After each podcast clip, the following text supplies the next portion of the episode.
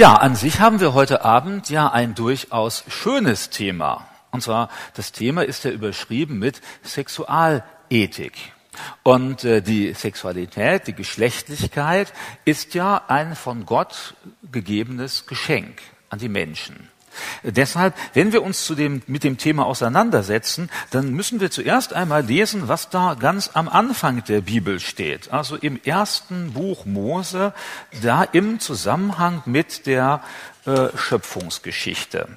Da ist es ja so, dass am äh, sechsten Tag der Mensch geschaffen wird. 1. Mose Kapitel 1, Vers 26 und folgende.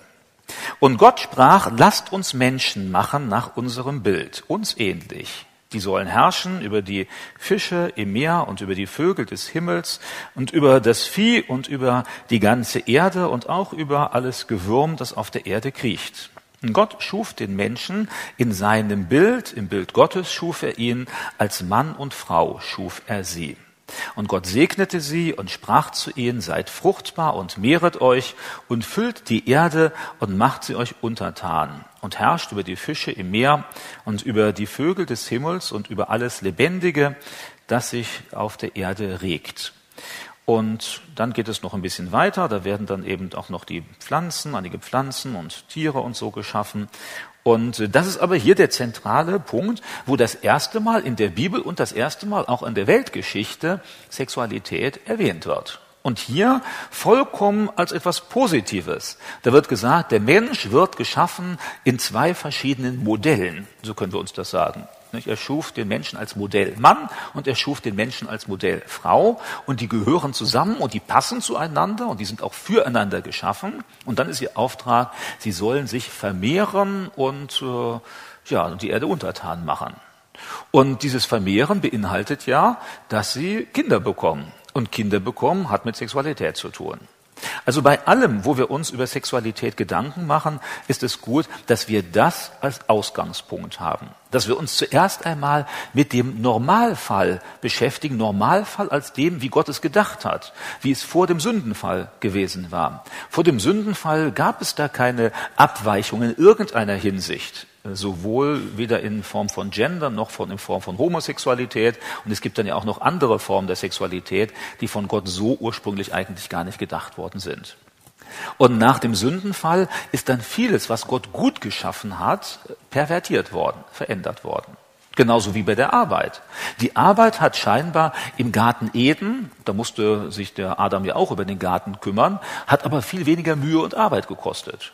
Also möglicherweise waren da nicht so viel Unkräuter, ich weiß es nicht genau. Oder er war kräftiger oder irgendwie die Arbeit war jedenfalls nicht schlimm. Denn erst nach dem Sündenfall, da wird dir gesagt, jetzt im Schweiße deines Angesichts sollst du deinen Acker bebauen. Jetzt ist es mühsam, es wird dir viel Arbeit kosten, vorher nicht. Wird uns übrigens auch wieder verheißen bei der Ewigkeit bei Gott, dann werden wir auch tätig sein, aber es wird uns dann eben nicht mehr diese Mühe kosten, die Arbeit jetzt äh, von uns verlangt. Und genauso ist mit der Sexualität. Vorher, da gab es nur Treue und da gab es Liebe und da hat keiner den anderen erniedrigt oder fertig gemacht. Aber sobald der Sündenfall da war, dann hat der Mensch das, was von Gott gut gedacht war, verändert in aller möglicher Form. Und dann finden wir im Alten Testament eine ganze Menge Formen, wo Ehe, wie Gott sie sich gedacht hat, kaputt gemacht wird und zerstört wird. Und diese ganze Bandbreite, die wir aus dem Alten Testament schon kennen, 3000 Jahre, 4000 Jahre her, genau dasselbe finden wir heute auch. Viele Menschen meinen ja, wir sind heute ganz besonders fortschrittlich. Und wenn wir in der Bibel lesen, dann merken wir, ach, das sind ja dieselben Fragen wie vor 3000 Jahren. Da hat Mose auch schon drüber geschrieben. Und dann merken wir, da ist jetzt nicht fortschrittlich oder weniger fortschrittlich, sondern ist einfach der Mensch, der nicht auf die Regeln Gottes hören will, der macht mit all den Geschenken, die Gott ihm gegeben hat, viel Unsinn. Und auf Dauer schadet es ihm und es schadet der Gesellschaft und es schadet den Menschen, mit denen er zusammen ist. Und das ist so der Grundgedanke, den wir im Kopf haben müssen. Der Grundgedanke, Gott hat Sexualität als etwas Positives, Bereicherndes geschaffen. Und da, wo sie in der Bibel positiv eingesetzt wird, da ist sie auch etwas Schönes. Denken wir, wie häufig wird in der Bibel vom Hochzeitsfest gesprochen. Im Neuen Testament erwähnt Jesus das Hochzeitsfest als ein Bild für die Ewigkeit, die wir bei Gott verbringen werden. Und da müssen wir sagen, ja eben, Hochzeitsfest doch was Schönes. Da freut sich das Paar, sie wollen jetzt zusammen leben, sie versprechen sich ewige Liebe und Treue und dann, äh, wenn sie dabei bleiben, dann kann das auch so laufen mit der Kraft Gottes. Und wir haben dann aber von dem Abweichen, neben diesen vielen positiven Beispielen, wo dann uns beschrieben wird, zum Beispiel das hohe Lied der Liebe, 1. Korinther 13, nicht, wo dann alles steht, wie eigentlich Liebe Gottes zu uns ist und wie unsere Liebe zum Nächsten sein soll und dann ganz besonders natürlich auch zu unserem Ehepartner sein soll. Und dann haben wir in der Bibel und in der heutigen Gesellschaft Formen von Sexualität, die eben nicht diesem Ideal entsprechen. Und da gibt es alles Mögliche. Manche trauen sich da ja gar nicht mal richtig reinzuschauen in der Bibel, was da alles so erwähnt wird. Also da wird dann ja zum Beispiel erwähnt, eben jetzt ist nicht nur ein, ähm, eine Frau hat mit einem Mann Sexualität, sondern da wird ganz offen davon gesprochen, da gibt es dann Sexualität zwischen Mann und Mann, zwischen zwei Männern oder zwischen zwei Frauen. Oder dann wird im Alten Testament erwähnt der Inzest. Das heißt, Sexualität, die ausgeübt wird zwischen Eltern und Kindern oder zwischen Geschwistern untereinander. Und äh, wir haben das ja auch unter den Kindern äh, Davids zum Beispiel. Nicht? Also da, wo dann der Bruder mit der Schwester schläft und so, was ja eigentlich aus der Sicht Gottes vollkommen falsch gewesen war. Also das haben wir da auch. Oder wir haben dann im Alten Testament die Sexualität von Mensch und Tier. Das wird dann ja auch erwähnt. Nicht? Also wer bei einem Tier liegt, wie bei einem Mann und so weiter, das ist dann alles Gott ein Gräuel. Und da merken wir, es wird sehr, sehr viel erwähnt, genauso wie die Welt heute ist. Genauso waren die Fragen damals auch. Die Menschen wollten sich nicht an die Regeln Gottes halten, bewusst oder unbewusst. Es gibt ja beides. Es gibt Leute, die das ganz bewusst abzielen und manche die Leute sagen, ich kann ja gar nicht anders. Und bei der Homosexualität, das ist ja das erste Thema, mit dem wir uns heute Abend näher beschäftigen wollen, da müssen wir sagen, Homosexualität gab es, soweit wir das zurückverfolgen können, schon immer. Also wie gesagt, im Alten Testament lesen wir davon. Nicht ein Mann, der mit einem Mann zusammen im Bett liegt, Sexualität hat, gab es da. Das gab es durch die ganze Geschichte hindurch. Also wenn manche Leute heute sagen, Homosexualität gab es früher nicht, das ist falsch. Wir lesen ja in der Bibel, das gab es schon seit sehr, sehr langer Zeit. Wir wissen das aus, aus, Quellen der Ägypter und der Babylonier und der Römer, dass da Homosexualität vorhanden gewesen war. Das gab es also schon. Und äh, heute haben wir halt den Unterschied, dass Homosexualität jetzt nicht als etwas Falsches dargestellt wird, sondern heute als etwas sogar Positives dargestellt wird. Das ist schön, das ist bereichernd, das gehört so zum Leben mit dazu. Äh, manche sagen, da musst du es mal ausprobieren, nicht, damit du hinterher sehen kannst, ob du vielleicht auch homosexuell bist, sonst weißt du das ja gar nicht. Und das ist eine vollkommen andere Positionierung, als wir sie in Deutschland noch gehabt haben bis 1994, wo Homosexualität, ausgeübte Homosexualität strafbar gewesen war konntest du dafür vor Gericht belangt werden. Für diejenigen, die etwas älter sind von uns, da, da, da kann man ja denken, das ist ja noch gar nicht so lange her, 1994. Und äh, gemessen auf die Weltgeschichte ist das allerdings auch gar nicht so lange. Heute, wie gesagt, ist das ganz anders. Heute muss eher derjenige äh, fürchten, angegriffen zu werden, diffamiert zu werden, verklagt zu werden, der sich kritisch über Homosexualität äußert. Das ist vollkommen umgekehrt. Nicht? Also vorher war es so, du durftest nicht offen sagen, dass du homosexuell bist. Jetzt ist es so, du darfst nicht offen sagen, dass du das falsch findest oder dass Gott das falsch findet. Äh, dann wirst du eben als entweder jemand beschrieben, der diskriminierend ist, der andere unterdrückt, oder manchmal noch schlimmer, wirst du dann als homophob bezeichnet. Homophob ist eine Erfindung der Homosexuellen und die bezeichnen damit jemanden, der ist krank. Also homophob heißt, du bist krank, du hast ein psychisches Problem, nämlich du hast die Homosexuellen und dann wird gesagt, meistens geht das darauf zurück, dass du im Kern selbst homosexuell bist. Du bist homosexuell und du hast das so sehr, dass du das nicht haben willst. Jetzt musst du unbedingt auch gegen andere Homosexuelle sein. Das ist natürlich eine sehr perfide, aber auch kluge Art und Weise der Argumentation. Das heißt, jeder, der Kritik übt an Homosexualität, ist selbst homosexuell. Und der ist eben unterdrückt, der wird damit nicht fertig. Nicht? Und deshalb der arme Kerl, also so wie ich jetzt, nicht? der arme Kerl, der Michael Kotsch, der muss jetzt in Therapie, damit er seine Homosexualität erkennt und das dann auch auslebt und so. Dann ist die Welt wieder in Ordnung. Dann sind alle zufrieden. Jetzt muss man sagen, ja, stimmt das so? Ist das so? Da würde ich sagen, das ist eine rein willkürliche These, mit der man einfach seine eigene Überzeugung verteidigen will. Das ist doch vollkommener Quatsch. jemand, der sagt, Gott äh, akzeptiert Homosexualität nicht. Er sagt, Homosexualität ist falsch. Das ist einfach jemand, der in der Bibel liest. Dafür muss man nicht krank sein. Das kann man da lesen und kann dann sagen, da steht es, lese es selbst nach. Und jetzt kann man ja sagen, mir passt es nicht. Ja, das kann ja jeder entscheiden. Es wird ja auch keiner gezwungen, Christ zu sein. Also manche Leute treten auf und sagen, jede Gemeinde muss jetzt auch noch Homosexuelle segnen. Da würde ich sagen, ja, wieso sowas für ein Quatsch? Du kannst dich doch entscheiden. Wenn du in der Gemeinde nicht sein willst, äh, weil du deine Homosexualität ausleben willst, ja, dann musst du ja auch nicht. Äh, da war bei uns in der Gegend, gab es einen frommen Pfarrer, den ich auch gut kenne. Da war dann ein äh, lesbisches Pärchen, also zwei Frauen, die wollten sich unbedingt verheiraten lassen. Die verlangten von dem, dass er sie im Sonntagmorgen Gottesdienst noch traut. Der hat dann natürlich abgelehnt und dann gab es monatelang in der Lokalzeitung äh, Stimmung gegen ihn. Seine Pfarrkollegen haben vor seiner Kirche demonstriert gegen ihn, wie er so unterdrückerisch und gemein sein kann. Es wurde gefordert, dass er sofort abgesetzt werden müsse und so weiter und so weiter. Das war eine heikle Zeit für diesen Mann. Und äh, es ging hier gar nicht darum, dass die unbedingt Ehe schließen wollten. Das hätten sie ja vom Staat schon lange machen können. Die müssen ja nur zum Standesamt gehen, heiraten, ist alles in Ordnung. Aber das wäre jetzt, wieso müsst ihr denn jetzt genau in der Kirche? Und warum am Sonntagmorgen dort? Ja, es ging darum, einen Skandal zu inszenieren, wo es gar keinen Skandal gab. Weil man jeden, der heute Homosexualität kritisch betrachtet, will man mundtot machen. Das ist die heutige Perspektive, in der wir drin sind. Und äh, das sind also zwei Sachen. Das eine ist die Werbung für Homosexualität, die von den homosexuellen aktiven Gruppen vertreten wird. Und das andere ist die Situation des Menschen, der sich zu einem Menschen gleichen Geschlechts hingezogen fühlt. Das sind zwei grundsätzlich verschiedene Sachen. Die einen, die wollen darum kämpfen der Öffentlichkeit, die machen ein großes Theater dabei und sind im Internet und so. Und die anderen sind Leute, die mit ihrer eigenen Sexualität kämpfen.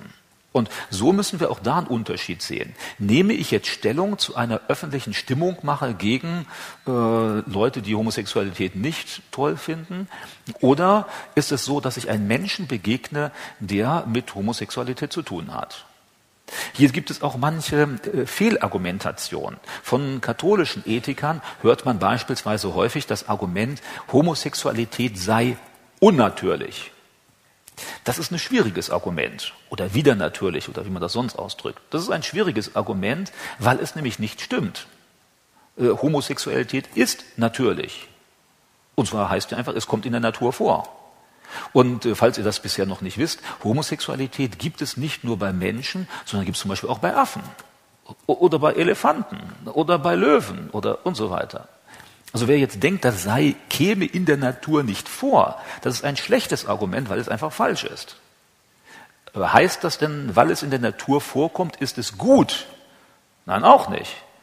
Sondern wir leben hier in einer Natur, die von der Sünde gekennzeichnet ist. Und es sollte uns eher wundern, wenn in der Natur keine Sünde vorkommt. Ja, natürlich kommen alle möglichen Verhaltensweisen vor, die ursprünglich von Gott nicht vorgesehen waren. Wir lesen doch mal im tausendjährigen Reich, da wird es dann sein, das Lamm wird beim Löwen liegen. Ja, wenn du heute ein Lamm zum Löwen reinschickst, das liegt da nicht lange.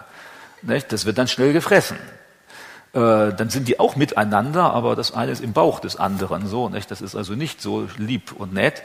Aber in dem Paradies, da war das möglich. Im Paradies gab es keinen Tod, also hat der Löwe irgendwas anderes gefressen. Wissen wir ja nicht was. Und in der Ewigkeit Gottes wird das wiederum der Fall sein. Da wird es auch äh, möglich sein. Und äh, jetzt können wir nicht sagen, weil das in der Natur vorkommt, ist es gut. Philosophen, Argumentation, sprechen dann von einem naturalistischen Fehlschluss. Die sagen, man darf nicht einfach vom Sein auf das Sollen schließen. Also sagen, das ist so, also ist es gut. Und das stimmt, da haben Sie vollkommen recht, denn jede Sünde, egal welche, ist natürlich. Also wenn euer Kind nie lügen würde, das wäre eher unnatürlich, unnormal. Also wenn mein, unsere Kinder angefangen haben zu lügen oder sich zu schlagen, dann war, da, war ich gar nicht erstaunt. Dann habe ich gedacht, was macht ihr plötzlich? Das war vollkommen normal, das tun nämlich alle Kinder also fast alle. Falls ihr ein Wunderkind hat, was nie lügt und nie stiehlt und nie schlägt, das ist ja toll. Aber die meisten Kinder machen das so, weil das Kind damit geboren wird. Das wird mit dieser Tendenz geboren, sich so zu verhalten. Und das sollte uns gar nicht wundern, denn die Sünde ist natürlich. Aber sie ist nicht richtig. Und das ist das Entscheidende. Wir sollen ja nicht leben, wie wir natürlich sind. Natürlich ist es auch so, dass manche Männer angefochten sind, auch jetzt ganz normal verheiratete Männer, die sehen eine andere hübsche Frau und kommen auf dumme Gedanken. Das ist natürlich. Deshalb erwähnt Jesus das ja und sagt, wer eine andere Frau ansieht und sie begehrt, macht Sünde. Wenn es das gar nicht gäbe, dann warum würde Jesus darüber sprechen? Dann würden alle Männer sagen, Jesus, wovon sprichst du eigentlich? Ich weiß gar nicht, was du willst. Ja, nein, das Problem hier ist, dass es Realität ist. Und deshalb spricht Jesus davon. Und genauso sollten wir davon, davon wissen, Homosexualität ist natürlich. Nicht jeder Mensch empfindet das, aber es gibt bestimmte Männer und bestimmte Frauen, die homosexuell bzw. lesbisch empfinden. Und jetzt gibt es lange Untersuchungen darüber, jahrzehntelange Untersuchungen, woran liegt das denn?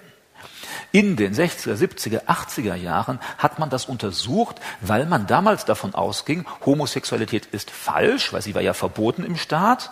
Und dann wollte man sie untersuchen, um den Leuten zu helfen, ihre Homosexualität loszuwerden. Dann gab es psychologische Therapien, die man angeboten hat, um Menschen zu helfen, von ihrer Homosexualität loszuwerden. Heutzutage ist das streng verachtet. Ein Homosexueller findet das ganz, ganz schlimm. Denn wenn du ihm heute eine Therapie anbieten würdest, dann würde das ja heißen, dass er auch anders leben könnte. Aber er will ja sagen, nein, ich will gar nicht anders. Das ist ja gut so, wie ich lebe. Deshalb also auch nicht psychische Erkrankung, auch nicht, wird gar nicht mehr geforscht in dem Bereich.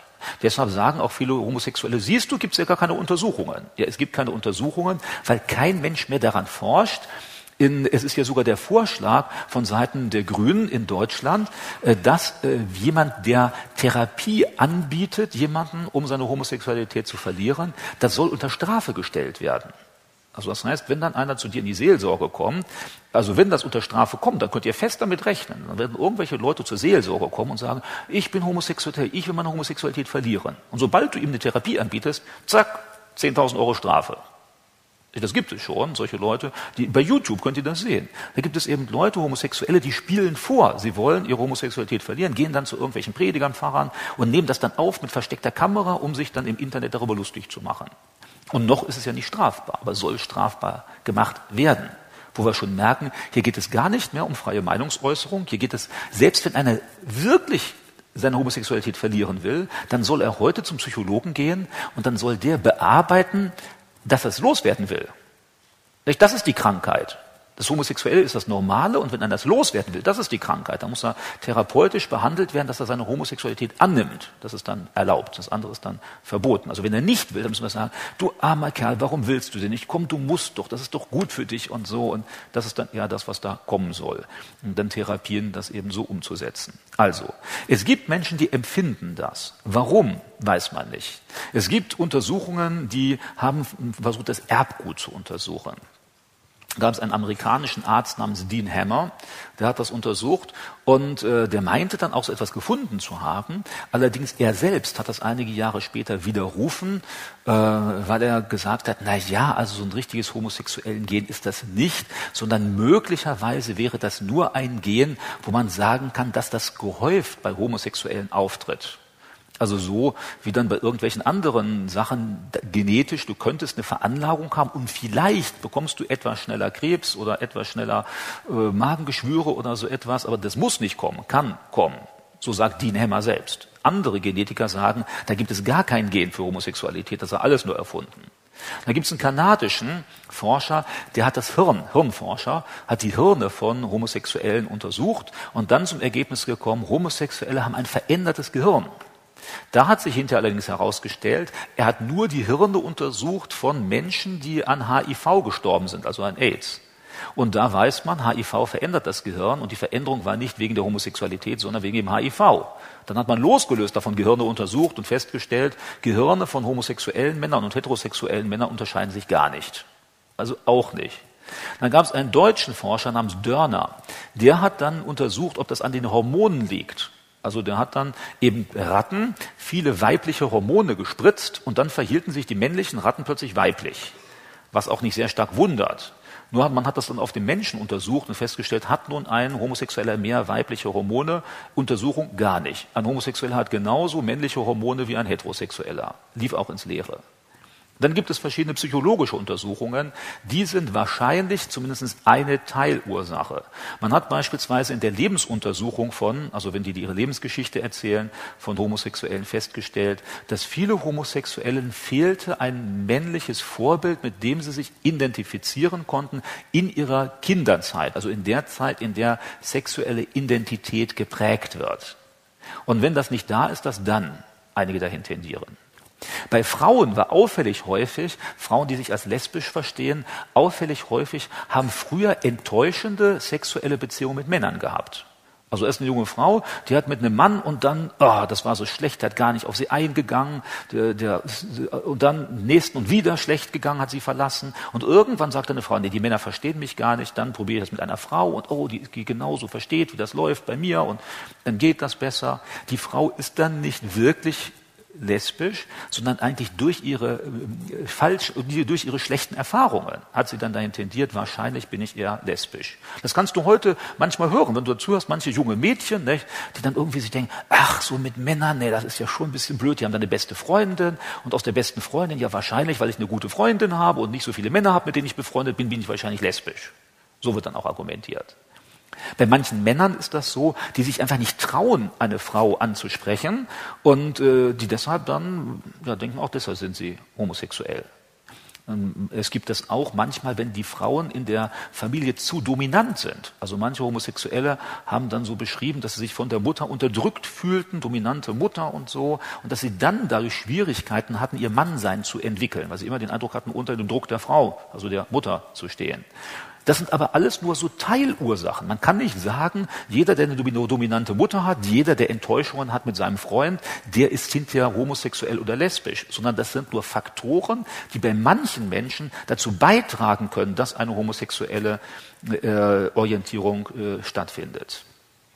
Heute sagen viele Homosexuelle, das war schon immer so, ich habe schon immer so empfunden. Was natürlich Unsinn ist, das wird hinterher so konstruiert. Das heißt, dann ist einer meinetwegen 15, entscheidet sich jetzt, ich will homosexuell leben, und dann erinnert er sich nur noch daran, wo irgendwo früher mal vielleicht eine Sehnsucht war, ich habe immer nur mit meinem Freund gespielt, statt mit einem Mädchen, was übrigens die meisten Jungen tun. Nicht? Die meisten Jungen finden Mädchen erstmal blöd und so und spielen dann noch mit Jungs und hinterher wird dann konstruiert, ja, das ist ja schon homosexuell. Das war es nie, sondern so ein Bild wird konstruiert und heute, weil Erziehungs, äh, also Erzieher und Lehrer werden schon so stark sensibilisiert, dass sie schon Kinder im Kindergarten dazu versuchen zu animieren, ob sie nicht vielleicht homosexuell sind oder lesbisch sind. Und dann ist es gar kein Wunder, wenn ein Kind dann auf die Idee gebracht wird, wo ja die eigene Sexualität noch gar nicht entwickelt ist, dass es dann eben eine andere Form der Sexualität entwickelt, eben eine homosexuelle oder eine lesbische. Also man weiß heute nicht genau, woher das kommt. Das ist biblisch gesehen, christlich gesehen auch nicht unbedingt das Entscheidende. Denn jetzt kann ich ja nicht sagen, weil ein Mensch damit geboren ist, ist es okay. Also übertragen wir das doch mal auf andere falsche Verhaltensweisen, die in der Bibel abgelehnt werden. Da wird einer geboren als jähzorniger Mensch. Sobald da nur ein kleines bisschen kommt, du musst dir nur mal schräg anschauen, dann das ist angeboren. Ist das deshalb in Ordnung, wenn der sein Leben lang jähzornig bleibt? Eigentlich nicht, biblisch. Das steht ja deutlich, es ist eine Sünde, also musst du es verändern. Manche Leute werden geboren als geizige Menschen. Die sollen auch nicht ihr Leben lang geizig sein. Manche Leute äh, sind egoistisch. Eigentlich alle. Nicht? Alle sind egoistisch, wenn sie geboren werden. Der Egoismus ist deshalb aber noch nicht gut. Also hier müssen wir auch wieder unterscheiden, wenn ein Mensch so geboren wird, also nehmen wir mal an, ein Mensch würde homosexuell geboren, was wir heute nicht sagen können, das weiß man nicht. Viele Psychologen sagen, ja, das entwickelt sich später, aber manche Homosexuelle sagen, ich bin so geboren. Nehmen wir mal an, da ist einer so geboren, dann heißt das nicht, dass die Ausübung dessen, wie man geboren ist, von Gott als richtig angesehen wird. Die meisten Menschen, mit denen wir leben, lehnen das ja auch ab, zum Beispiel da, wo es mit Pädophilie geht. Also da, wo Menschen äh, sexuelle Kontakte mit Kindern haben wollen. Das ist ja auch unterstrafbar heute. Bis heute noch. Manche wollen das ja auch abschaffen. Aber das ist strafbar. Und dann verlangen wir von einem, der pädophil empfindet, dass er das nicht ausübt, sonst kommt er ins Gefängnis. Also das heißt, das Denken ist da ja nach wie vor vorhanden. Genauso ist in Deutschland nach wie vor äh, äh Sex mit Tieren verboten. Auch das ist strafbar, das darfst du nicht tun. Aus verschiedenen Gründen. Also das heißt, wir verlangen von manchen Menschen, dass sie ihre sexuellen Neigungen nicht ausleben, obwohl sie sie haben. Also dieses Argument, der Mensch müsse das ausleben, was er fühlt, ist falsch. Das, dem stimmen ja auch alle Menschen bei uns zu. Sie sagen, nee, der darf nicht, der Pädophile, der darf nicht. Und der, der mit seinen Tieren, darf auch nicht. Und jetzt gibt es ja noch einige andere Sachen, die sind in Deutschland auch verboten. Also du darfst zum Beispiel noch in Deutschland keine Ehe mit mehreren Frauen führen. Also wenn ich jetzt sagen will, ich will fünf Frauen heiraten, ich kann zwar mit denen zusammenleben, das kräht kein Hahn danach, aber wenn ich zum Standesamt gehe, nicht vom Standesbeamten, könnt ihr ja mal probieren, nicht, euch anmelden und sagen, also ich will jetzt heiraten. Ja, wen wollen Sie heiraten? Ja, die und die und die und die. Also wahrscheinlich hält, denkt er, ihr macht einen Witz, nicht, der Standesbeamte, denn dann wird er euch hinterher sagen, ja, das geht in Deutschland nicht. In Deutschland kannst du nur eine Frau heiraten. Also, und das ist auch verboten. Also wenn jetzt einer sagt, ich fühle mich dazu, mehrere Frauen zu heiraten, darfst du in Deutschland auch nicht. Also das heißt, das Rechtsempfinden der Menschen und auch das, was wir als wahr oder falsch empfinden, hängt nicht daran, ob ein Mensch von Natur aus das so fühlt und empfindet, sondern das kann auch falsch sein, was einer von Natur aus empfindet. Dann sollte er das nicht ausleben. Und das Entscheidende, was in der Bibel in Hinsicht auf Homosexualität verboten wird, ist auch nicht das Gefühl, sondern ist das Ausleben des Gefühls. Also nicht, dass man das fühlt in dem Moment, das ist dann, da ist irgendwas schief gelaufen, ist nicht so gelaufen, wie Gott das ursprünglich wollte, aber jetzt sollst du es nicht ausleben. Also man könnte dann vielleicht eher sagen, das ist in dem Moment eine Versuchung. Das ist zwar auch nicht gut, aber jetzt sollst du dem nicht nachgehen. Äh, so wie manchmal andere auch böse Gedanken kommen können, aber die eigentliche Sünde beginnt dann schon, wenn du es ausmalst und dem nachgehst und natürlich erst recht, wenn du es tust. Dann ist es schlecht, das sollst du ja nicht machen. Ich lese euch mal ein paar Stellen über Homosexualität, die uns in der Bibel äh, benannt sind. Und da haben wir zuerst mal aus dem dritten Buch Mose mehrere äh, Stellen. Dritten Mose Kapitel 18, Vers 22. Dritte Mose 18, Vers 22.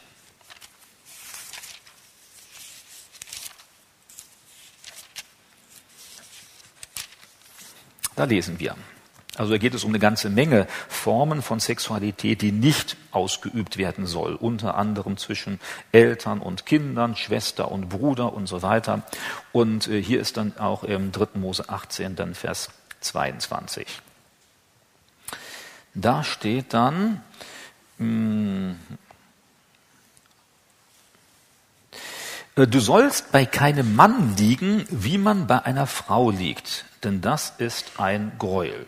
Und dort steht als nächstes, du sollst auch bei keinem Vieh liegen, äh, dass du dich verunreinigst und so weiter. Also hier mit Tieren, Sexualität. Und dann kommt vorher eben noch alles mögliche andere. Also hier eine ganz deutliche Aussage, Homosexualität, also mit einem Mann liegen oder mit einem Mann schlafen heißt das eigentlich. Sexualität mit einem Mann haben, wie das sonst bei einer Frau mit einer Frau ist, das soll man nicht tun. Und dann steht es Gott ein Gräuel. Gräuel ist ja in der Bibel ein Ausdruck dafür, das ist verboten. Das heißt, Gott lehnt das ganz streng ab. Auch Götzendienst ist Gott ein Gräuel. Also da gibt es einige Sünden, die ganz besonders damit äh, bezeichnet werden. Ein bisschen weiter, nämlich Kapitel 20, wird das dann nochmal besprochen. Kapitel 20, Vers 13. Wenn ein Mann bei einem Mann liegt, als würde er bei einer Frau liegen, so haben die beiden ein Gräuel begangen und äh, sie sollen unbedingt getötet werden, ihr Blut sei auf ihnen. Da geht es noch ein bisschen weiter. Davor kommt wieder, ist also eine ganze Liste, wo auch alle möglichen verkehrten Art und Weise von Sexualität beschrieben werden. Eben wieder Vater mit Tochter, Mutter mit Sohn, Schwester mit Bruder und so weiter. Das ist alles verboten. Und hier auch verboten, äh, Mann mit Mann und natürlich Frau mit Frau ganz genauso. Und das ist eine deutliche Aussage. Zweimal hier in den Gesetzen äh, wird das erwähnt. Das will Gott so nicht. Jetzt müssen wir nicht vor Augen haben, das ist der Hauptinhalt des christlichen Glaubens oder der Sexualethik. Hier wird bloß ein Sonderfall erwähnt. Es wird einfach positiv gesagt, Gott möchte Liebe zwischen Mann und Frau lebenslang und Treue. Und dieses hier ist eben eine Form, wo genau das nicht stattfindet. Wir haben dann auch im Neuen Testament insbesondere eine Stelle, die uns das ganz deutlich vor Augen malt, und das ist aus dem Römerbrief. Römer Kapitel 1. Römer 1. Und da lese ich mal einen etwas längeren Abschnitt, damit wir den Zusammenhang gut im Kopf haben. Ich lese da mal ab Vers 18. Römer 1 ab Vers 18. Denn es wird geoffenbart Gottes Zorn vom Himmel über alle Gottlosigkeit und Ungerechtigkeit der Menschen, welche die Wahrheit durch Ungerechtigkeit aufhalten, weil das von Gott Erkennbare unter ihnen offenbar ist, da Gott es ihnen offenbar gemacht hat. Denn sein unsichtbares Wesen, nämlich seine Kraft und Gottheit, wird seit Erschaffung der Welt an den Werken durch Nachdenken wahrgenommen, so dass sie keine Entschuldigung haben.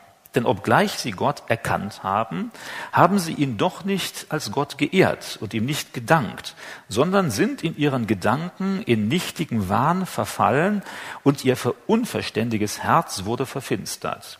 Da sie sich für weise hielten, sind sie zu Narren geworden. Und sie haben die Herrlichkeit des unvergänglichen Gottes vertauscht mit einem Bild, das von vergänglichen Menschen, den Vögeln und vierfüßigen und kriechenden Tieren gleicht. Darum hat Gott sie dahingegeben in die Begierden ihrer Herzen und Unreinigkeit, so dass sie ihre eigenen Leiber untereinander entehrten. Denn sie haben die Wahrheit Gottes mit der Lüge vertauscht und dem Geschöpf Ehre und Gottesdienst erwiesen, statt dem Schöpfer, der gelobt ist in Ewigkeit. Amen. Darum hat Gott sie auch dahingegeben in entehrende Leidenschaften, denn ihre Frauen haben den natürlichen Verkehr vertauscht mit dem widernatürlichen.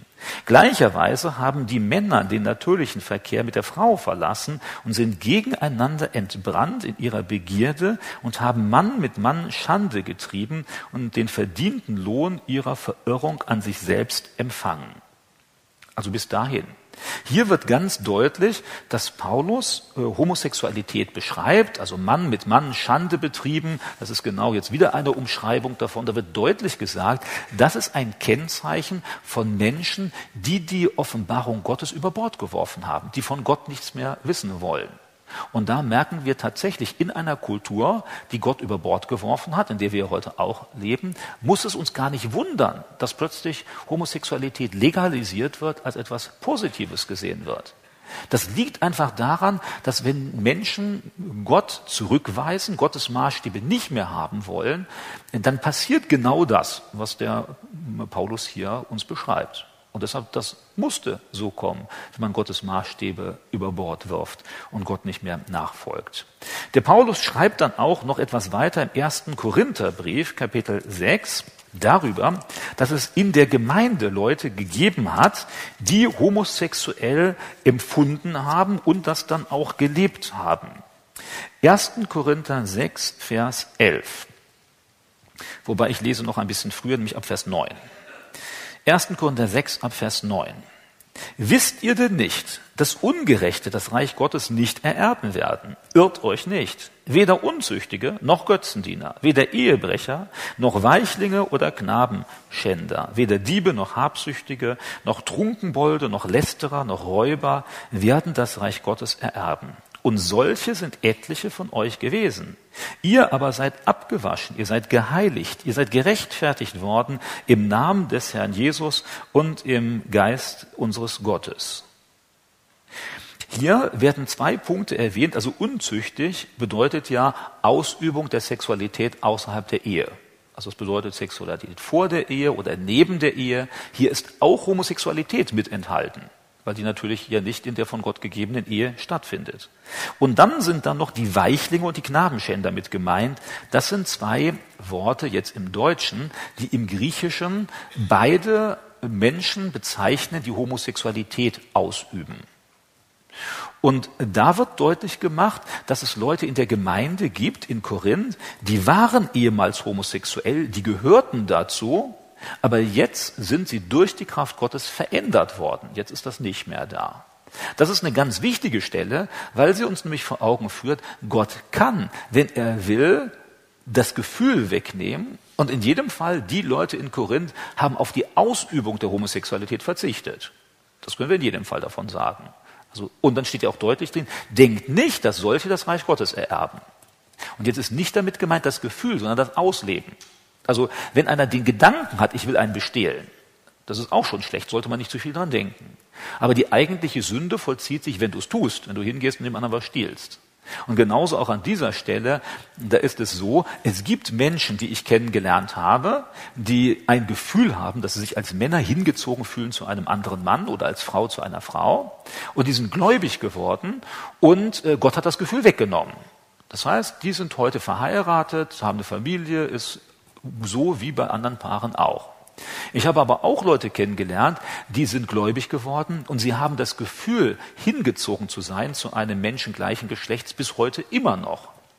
In der Bibel ist es nicht so, dass Gott unsere, äh, unser, unser Verhalten, was seinem Willen nicht entspricht, dass er das in jedem Fall immer verändert, die Sehnsucht danach.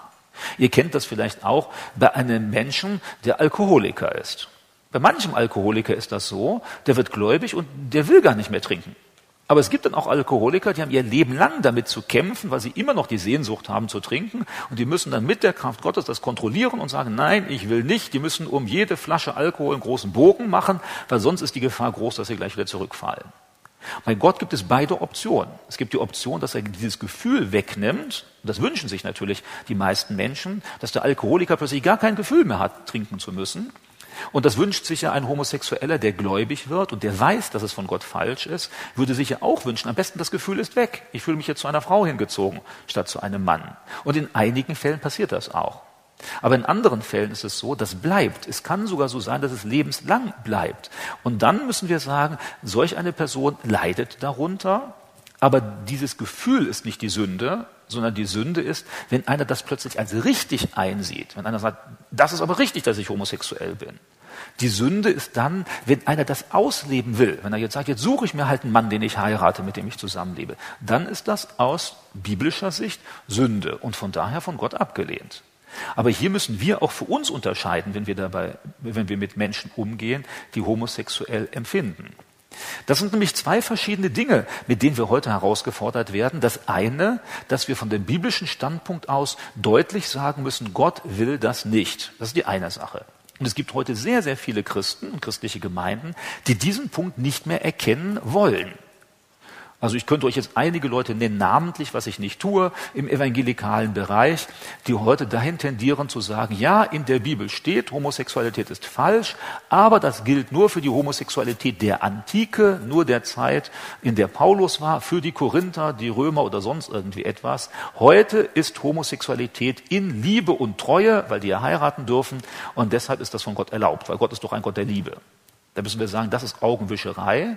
Wenn hier ganz deutlich drin steht, dass alle Menschen, die Gott ablehnen, dass er sie dahin gegeben hat und dass sie dann in Homosexualität hineinkommen, das ist ja hier nicht auf eine Zeitepoche festgeschrieben, sondern wie gesagt, immer wenn Menschen Gott über Bord werfen, immer wenn Menschen Gott nicht wirklich nachfolgen wollen in einer Gesellschaft, dann plötzlich entsteht so ein starker Trend hin zu Homosexualität, die empfunden und gelebt wird. Also wir müssen eindeutig sagen, Altes Testament, ich habe euch Stellen genannt, Neues Testament, ich habe euch Stellen genannt, wo wir ziemlich deutlich sagen können, da wird Homosexualität gesagt, das ist nicht im Sinne Gottes. Und das auch in einer Kultur, in der Homosexualität durchaus nicht so streng verboten worden war wie in der Bibel. Denn wieso sollte Paulus uns sagen, einige von euch sind homosexuell gewesen? Wenn das alles sowieso tabu wäre, dann hätte es ja gar keine Homosexuellen gegeben. Nein, in dem römischen Reich gab es Homosexualität. Wir haben sogar in literarischen Werken. Wir wissen, dass sogar römische Herrscher, Kaiser hatten noch ihre Freunde, mit denen sie da Sexualität betrieben hatten. Wir wissen das von den großen Philosophen wie Sokrates, der hatte seine Freunde, mit denen er sexuell verkehrt ist. Das heißt, das gab es damals durchaus. Aber die ersten Christen haben gesagt, wir machen das nicht. Gott will das nicht. Deshalb lassen wir die Finger davon. Und wir sind heute gut bedient als Christen, das im Kopf zu behalten, zu sagen, Gott will das nicht. Gott will ein Mann und eine Frau in Treue und Liebe das Leben lang. Das ist das Ideal, was er vor Augen hat. Jetzt ist aber die Frage, das ist die andere Seite. Also lasst euch da nicht das ausreden, indem Leute dann kommen, das ist nur die Kultur. Habt ihr hier irgendwas von Kultur gelesen, dass gesagt wird, also nur ihr Korinther oder nur die Römer oder sonst etwas? Das steht nicht drin, das steht drin generell nicht. Äh, sollen wir das machen. Die andere Seite ist aber, dass ich dann eben auch Gemeinden kenne, und ich weiß nicht, wie das bei euch ist, die dann den Homosexuellen als Menschen ablehnen oder lächerlich machen. Und das ist gar keine gute Strategie. Denn wir sollten für jeden Menschen offen sein, der auf der Suche nach Gott ist und sollten ihm das Evangelium bringen. Und ein Mensch, der seelsorgerliche Hilfe haben will, sollten wir auch seelsorgerliche Hilfe geben. Deshalb eine erste Sache ist, wenn wir über Homosexualität sprechen, dann sollten wir der ernsthaft und anständig drüber sprechen. Also ich finde es nicht gut, wenn in einer Gemeinde über homosexuelle Witze gerissen werden. Dann nehme ich die Person nicht mehr ernst. Und das ist ja eben erstmal ein Mensch. Und wenn du jetzt über einen homosexuellen Witze reißt, meinst du, dass der dir hinterher gut zuhört, wenn du ihm das Evangelium erklärst? Gar keine gute Strategie. Wir sollten über gar keinen Menschen uns lustig machen, egal wer das ist. Auch wenn wir es ablehnen. So wir sagen, es ist falsch, Gott will das nicht, aber trotzdem sollten wir einem homosexuellen Menschen, dem wir begegnen, erst einmal das Evangelium predigen.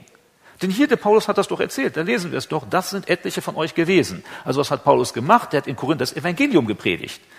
Und dann sind Leute zum Glauben gekommen und dann hat Gott manche von ihrer Sexualität befreit, hat das verändert. Aber hier müssen wir die Reihenfolge beachten. Es ist doch unsinnig, wenn du zu einem Homosexuellen gehst und jetzt von dem erwartest, der müsste erstmal seine Homosexualität aufgeben und dann kann er Christ werden. Das machst du doch mit anderen Sünden auch nicht. Oder wenn dein Nachbar geschieden wieder verheiratet ist, dann sagst du also, ehe du Bekehrung musst du jetzt erstmal wieder deinen Partner wechseln. Oder dann hast du ein Pärchen, jetzt müsst ihr erstmal heiraten, ihr euch bekehren dürft. Ne, die Reihenfolge ist doch umgekehrt. Ein Mensch erkennt, er ist schuldig und er will Vergebung vor Gott und dann bekehrt er sich und dann kommt der Heilige Geist in den Menschen hinein und der gibt ihm die Erkenntnis der Sünde erst richtig und die Kraft, auch etwas zu verändern. Ich erinnere mich dann an eine Frau, mit der ich gesprochen hatte in München. Die hat mir dann erzählt, sie war lesbisch, lebte mit ihrer Freundin zusammen. Dann hat sie durch Bibellesen und äh, andere Freunde ist sie zum Glauben gekommen. Und nach ein paar Wochen Bibellesen ist sie dann darauf gekommen, dass das eigentlich falsch ist, was sie macht. Und dann hat sie sich von ihrer Freundin getrennt, lebte dann erstmal lange Zeit ganz ohne Partner und heute ist sie verheiratet. Mit einem Mann, nicht mit einer Frau. Und das kann Gott machen. Also ich glaube, wir sollten hier nicht darauf achten, erstmal einen Menschen umzuerziehen, dass er nach christlicher Ethik lebt und dann das Evangelium zu geben, sondern zuerst einmal auf das Evangelium Jesu hinzuweisen. Die viel bessere Strategie dabei. Ihr werdet auch merken, wenn ihr mit einem Homosexuellen über Homosexualität diskutieren wollt, das führt zu nichts. Die Leute werden nur aggressiv, sie fangen mit euch an zu schimpfen und sagen, ich wusste ja immer gleich, dass du so ein gemeiner Typ bist. Deshalb redet gar nicht darüber, das bringt nichts. Ich habe noch nie erlebt im Gespräch mit einem Homosexuellen, dass der nachher gesagt hat, gut, dass du mir das sagst, ich ändere mein Leben. Nur nie. Ihr werdet dieselbe Erfahrung machen. Also warum wollt ihr euch mit Leuten rumstreiten, die ja gar keine Christen sind und die auch nicht nach christlichen Maßstäben leben wollen? Wenn es ein Christ ist, dann sollte man natürlich sagen, oh hier, das sind die Maßstäbe, nach denen solltest du vorgehen. Aber wenn du jetzt mit einem Menschen zu tun hast, der nicht gläubig ist, dann sollten wir vor dem genauso anständig sprechen wie mit jedem anderen auch. Wir sollten ihm genauso mit der Liebe, äh, die Liebe Gottes weiter vermitteln. Und wenn er gläubig wird, dann gibt es natürlich viele Sachen, die sich verändern sollen nicht nur die Homosexualität. Der soll sich verändern, der soll ehrlich sein bei seinem Arbeitgeber, der äh, soll zu seinen äh, Freunden hier nicht üble Nachrede betreiben, der soll nicht mehr neidisch sein und so weiter. Gibt es ja ganz viele Sachen. Und auch die Sexualität soll sich verändern. Das gilt aber übrigens genauso für den, der unverheiratet zusammenlebt. Das ist ja genauso. Ja, das soll sich jetzt auch ändern, wenn er gläubig wird. Also das heißt, die Veränderung muss ja kommen, nachdem jemand gläubig geworden ist. Und deshalb sollte unser erstes Augenmerk sein, wenn ihr einen Homosexuellen trefft, oder wisst, er ist homosexuell, macht keinen großen Bogen um die Person, sondern geht auf sie zu und behandelt die ganz normal wie jeden anderen Menschen auch. Ihr müsst auch gar keine Angst vor dem haben. Ich weiß, manche Männer haben dann tatsächlich Angst, so, ah, wenn ich jetzt mit dem zusammen im Auto sitze, der stürzt sich jetzt gleich auf mich, nicht? Und dann, nein, das tun Homosexuelle im Normalfall auch nicht. Das tun Heterosexuelle ja auch normalerweise nicht, oder? Also wenn du als Frau mit einem Mann im Auto sitzt, dann normalerweise ein anständiger Mann lässt dich ja auch in Ruhe. Nicht? Und äh, deshalb die meisten Homosexuellen lassen dich auch in Ruhe. Und wenn du deutlich sagst, ich will nicht, dann macht er normalerweise auch nichts. Also deshalb, da muss man gar keine Angst haben. Behandle doch den Homosexuellen als ganz normalen Menschen. Häufig sind es ja sogar Leute, die leiden darunter, dass sie dort und dort angegriffen werden und nicht akzeptiert werden. Und dann sind sie sogar eher offen, wenn du ganz normal mit ihnen sprichst. Die können in anderen Bereichen ihres Lebens ja sogar lieb und nett sein. Das heißt, die müssen ja nicht total, alles muss ja nicht falsch sein, was sie tun, sondern kann sein, dass sie in anderen Bereichen des Lebens lieb und nett sind. Denn Homosexuelle, es gibt nette Homosexuelle und böse Homosexuelle. Es gibt ehrliche und unehrliche, wie so uns überall auch auf der Welt. Und deshalb begegne dem anderen erstmal als einen Menschen, der Jesus braucht. Und klammere Homosexualität so weit wie möglich aus. Und wenn er dich danach fragt, manche Homosexuelle tun das, und die sagen, ja, ich bin homosexuell, was sagst du dazu? Der will eigentlich nur hören, dass du sagst, sei gesegnet, alles super. Das kann ich natürlich als Christ nicht sagen. Aber wenn du jetzt einfach nur sagst, das ist alles schlimm, das ist auch hier nicht unbedingt weiterführend, sondern ich würde sagen, sehe das doch mal aus dem Blick der Bibel, mache es so, wie ich es gerade gesagt habe, dann kannst du antworten, Gott hat Sexualität geschaffen bei der Schöpfung zwischen Mann und Frau. Und in der Ehe, in der Liebe, da soll Sexualität ausgeübt werden. Und alles, was darüber hinausgeht, entspricht dem Willen Gottes nicht. Das hört sich doch schon anders an. Aber das ist ja die biblische Wahrheit. Sonst hat der Homosexuelle den Eindruck, jeder darf leben, wie er will, nur ich nicht. Das ist ja gar nicht so.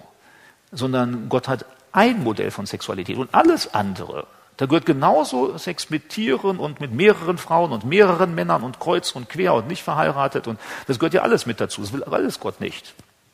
Und da ist es besser zu vermitteln, das ist, das ist das Ideal, das will ich eigentlich fördern, das will ich leben, das ist das, was Gott ursprünglich geschaffen hat. Und, äh, und dann begegnet dem Menschen, sprecht mit dem, vermittelt das, was Gott denkt, aber nicht immer Thema Homosexualität. Es bringt meistens nichts. Und falls ihr mal die Versuchung kommt, dass euch irgendein weltlicher Journalist interviewt, was weiß ich, ihr habt ein neues Gemeindegebäude, jetzt soll er interviewt werden, seid ganz vorsichtig. Alle, alle weltlichen Journalisten haben im Kopf, evangelikale Christen sind homophob und sie glauben an eine Sechstageschöpfung. Und deshalb fragen sie meistens diese beiden Sachen. Und wenn du dann antwortest, dann bist du schon im Kasten drin, dann bist du schon der dumme Hinterwäldler aus dem Mittelalter und dann nimmt dich schon keiner mehr ernst. Deshalb sollten wir bei diesen Fragen nicht genauso antworten, wie Sie das erhoffen, damit Sie uns in die Schublade schieben können, sondern dann erzählt doch mal, was ihr sonst in der Gemeinde macht. Ich hoffe nicht, dass ihr den ganzen Tag darüber spricht, Homosexualität ist schlecht und die Welt ist in sechs Tagen geschaffen sondern dann können wir doch mal begeistert erzählen, wenn der fragt, wie stehen Sie da zu, nicht, zu dem und dem, dann sagen wir, ja, also wir machen Ehevorbereitung.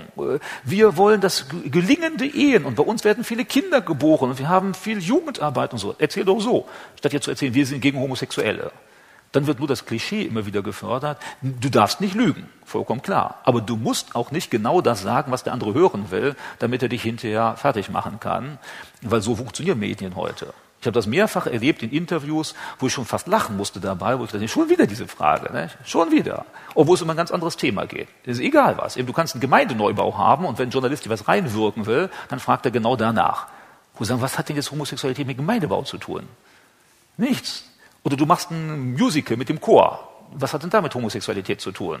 Oder Sechstageschöpfung?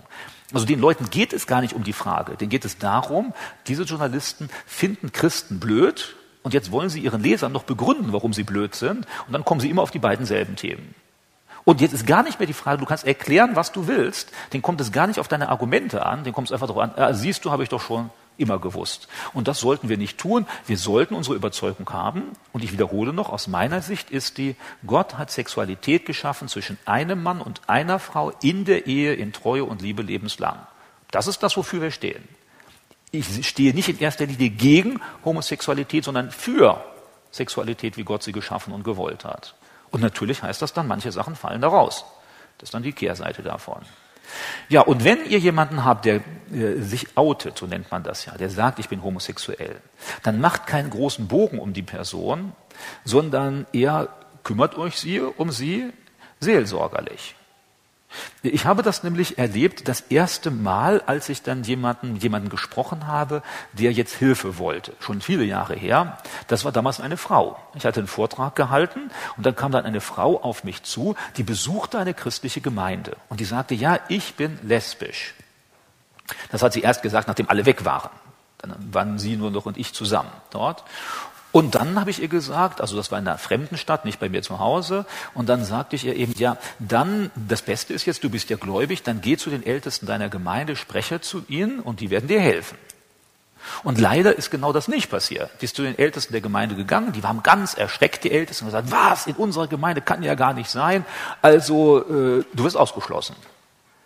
Und diese junge Frau, ich habe sie Jahre später noch wieder getroffen, hat dann gar keine Gemeinde mehr besucht. Und hier würde ich sagen, das ist eigentlich nicht richtig. Sondern was hier richtig wäre, wäre in dem Fall, mit dieser jungen Frau zu sprechen, ihr zu zeigen, wie Gott über Homosexualität denkt. Das habe ich ihr auch schon erklärt in dem Vortrag. Und diese Frau wollte Veränderung. Aber bei, bei lesbisch oder Homosexualität, das verschwindet nicht von heute auf morgen. Das verschwindet auch nicht von einem Gebet. Da braucht es an vielen Stellen eine längerfristige seelsorgerliche Begleitung. Und wenn die Ältesten sie nicht geben können, dann sollte man jemanden suchen, der das machen kann. Man, wir können nicht erwarten, es passiert eben nicht immer, dass das von heute auf morgen vollkommen verschwindet. Ihr kennt das vielleicht beim Beispiel Drogen. Jetzt betest du mit einem Drogensüchtigen und zack, der springt aus dem Sessel und rührt nie wieder Drogen an. Wie realistisch ist solch ein Modell? Das gibt es, aber das gibt es sehr selten.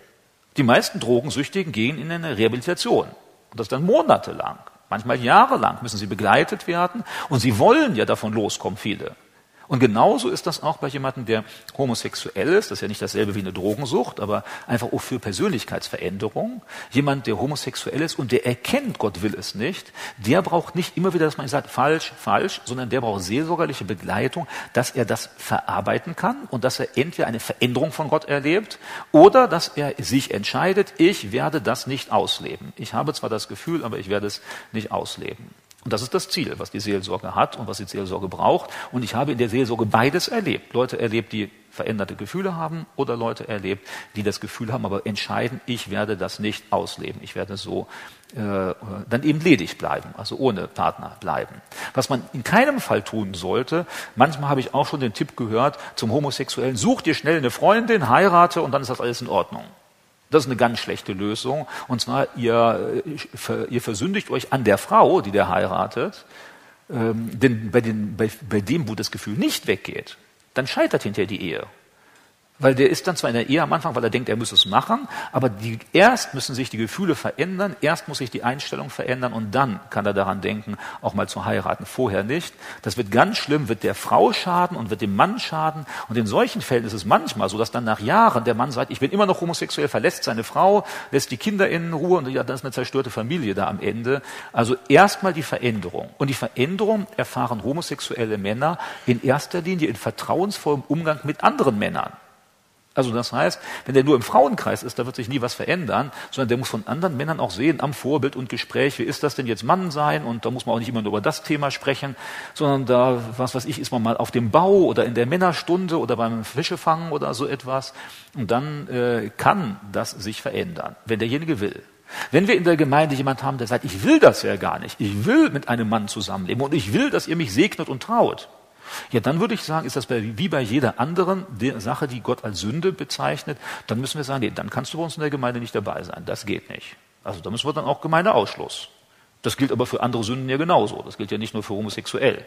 Also das heißt, wenn einer unverheiratet zusammenleben will, äh, ohne zu heiraten, dann würde ich ja genauso sagen. So einen Fall hatten wir in der Gemeinde vor ein paar Jahren. Das betraf einen Rentner. Nicht? Ein Rentner, der mit einer anderen Frau zusammenleben wollte und wegen dem Einsparen der Witwe, der Witwenrente, wollte er nicht heiraten. Und dann mussten wir auch sagen, nach so, nee, das geht ja nicht. Du kannst doch jetzt nicht unverheiratet mit einer Frau zusammenleben, auch wenn du Rentner bist. Entweder lebst du zusammen und heiratest oder ihr lebt nicht zusammen. Und da muss es dann auch äh, Gemeindezucht, nennt sich das ja, geben, zu sagen, das geht so nicht. Aber erst einmal der Versuch und der Weg, die, die Seele des Menschen zu begleiten, zu retten, zu helfen, und das gilt auch für den Homosexuellen, und der, der nicht will und dauerhaft nicht will, da müssen wir sagen, nee, das geht nicht. Und da steht hier dann ja auch drin, äh, habe ich euch ja vorgelesen, die, die all das machen, und zwar dauerhaft machen, die gehören nicht zum Reich Gottes. Also so ein, aber eben unterscheiden den Menschen, der Jesus nicht kennt, müssen wir das Evangelium bringen und nicht ihn zuerst zu einer anderen Sexualität umerziehen. Wenn einer gläubig wird, dann begleiten in den Problemen, ihm Hilfe anbieten, dass er auch immer mehr so lebt, wie Jesus das will.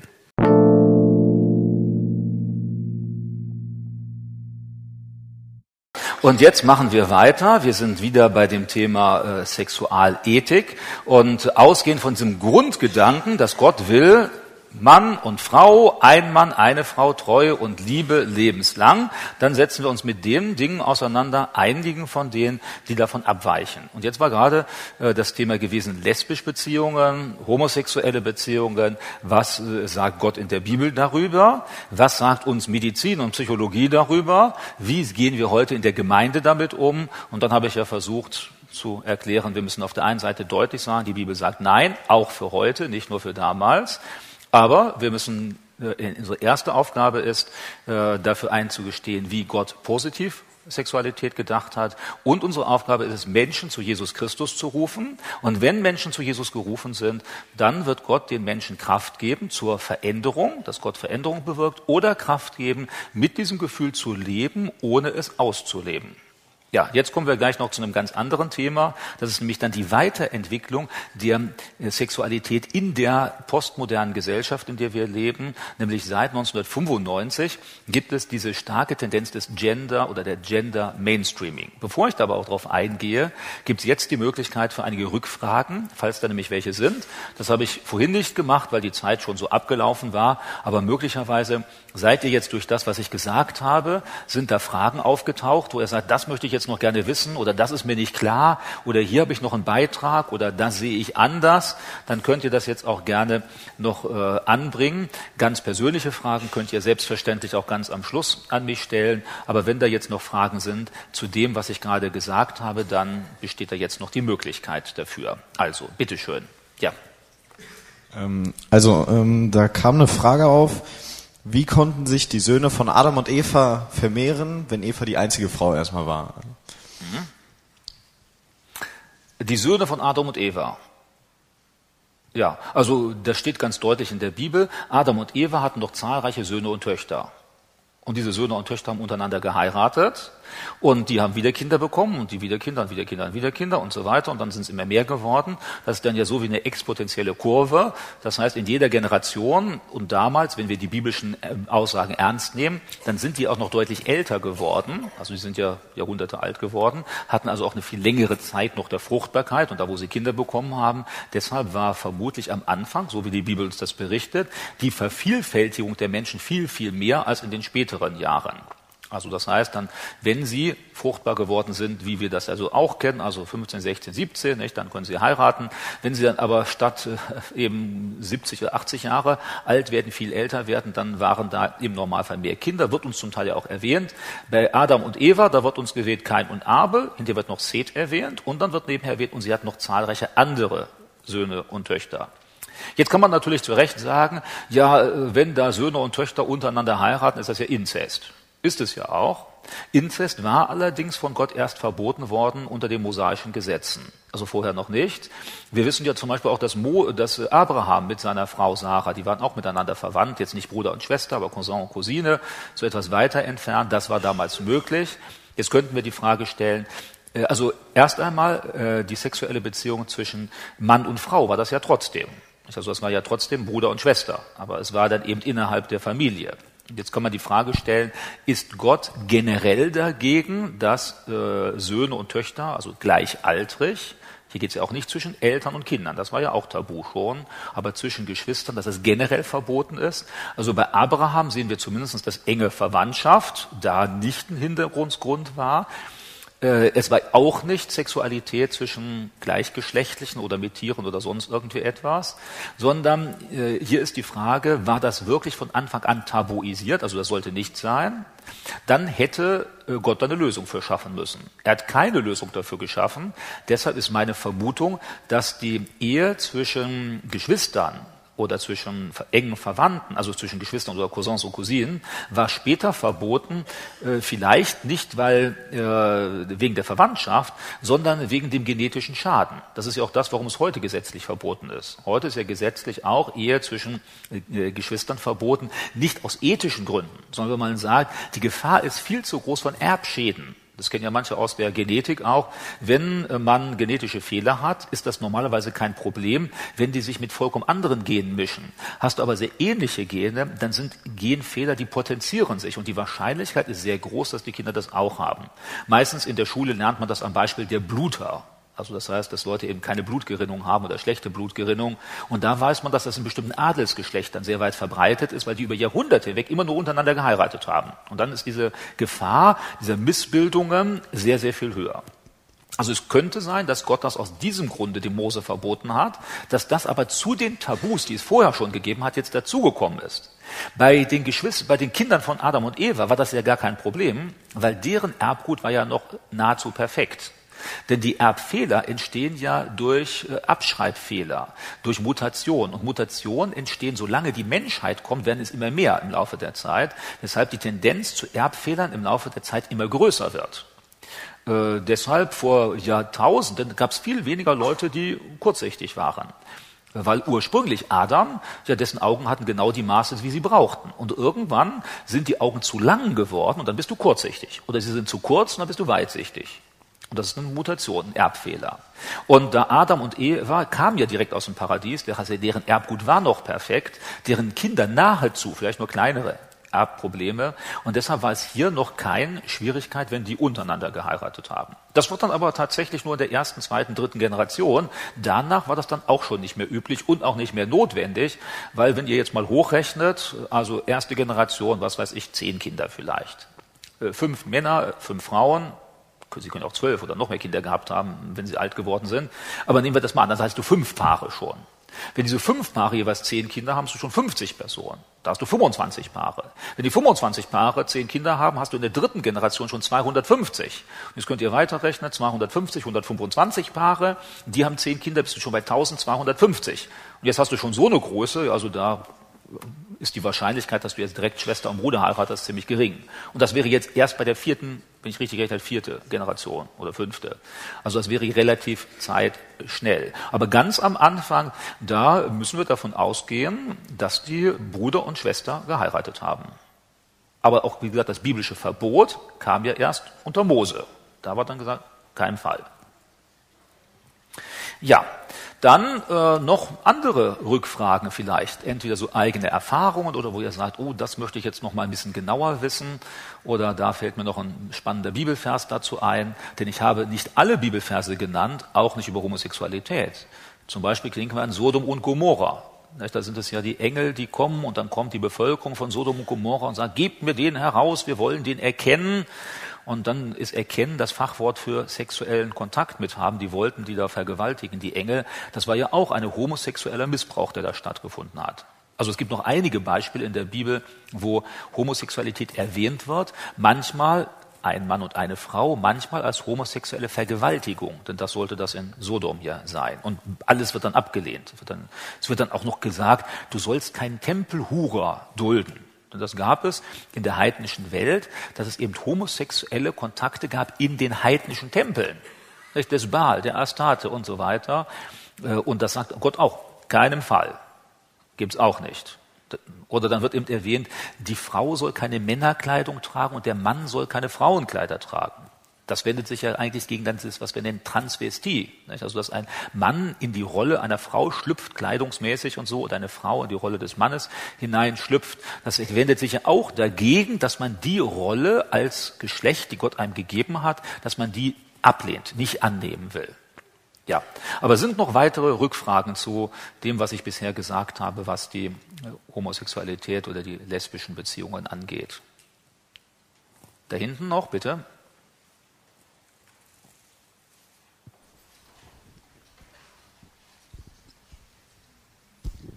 Du hast recht ausführlich gesagt, wie wir mit Homosexuellen umgehen oder den äh, Umgang mit dem Pflegen, wie auch immer.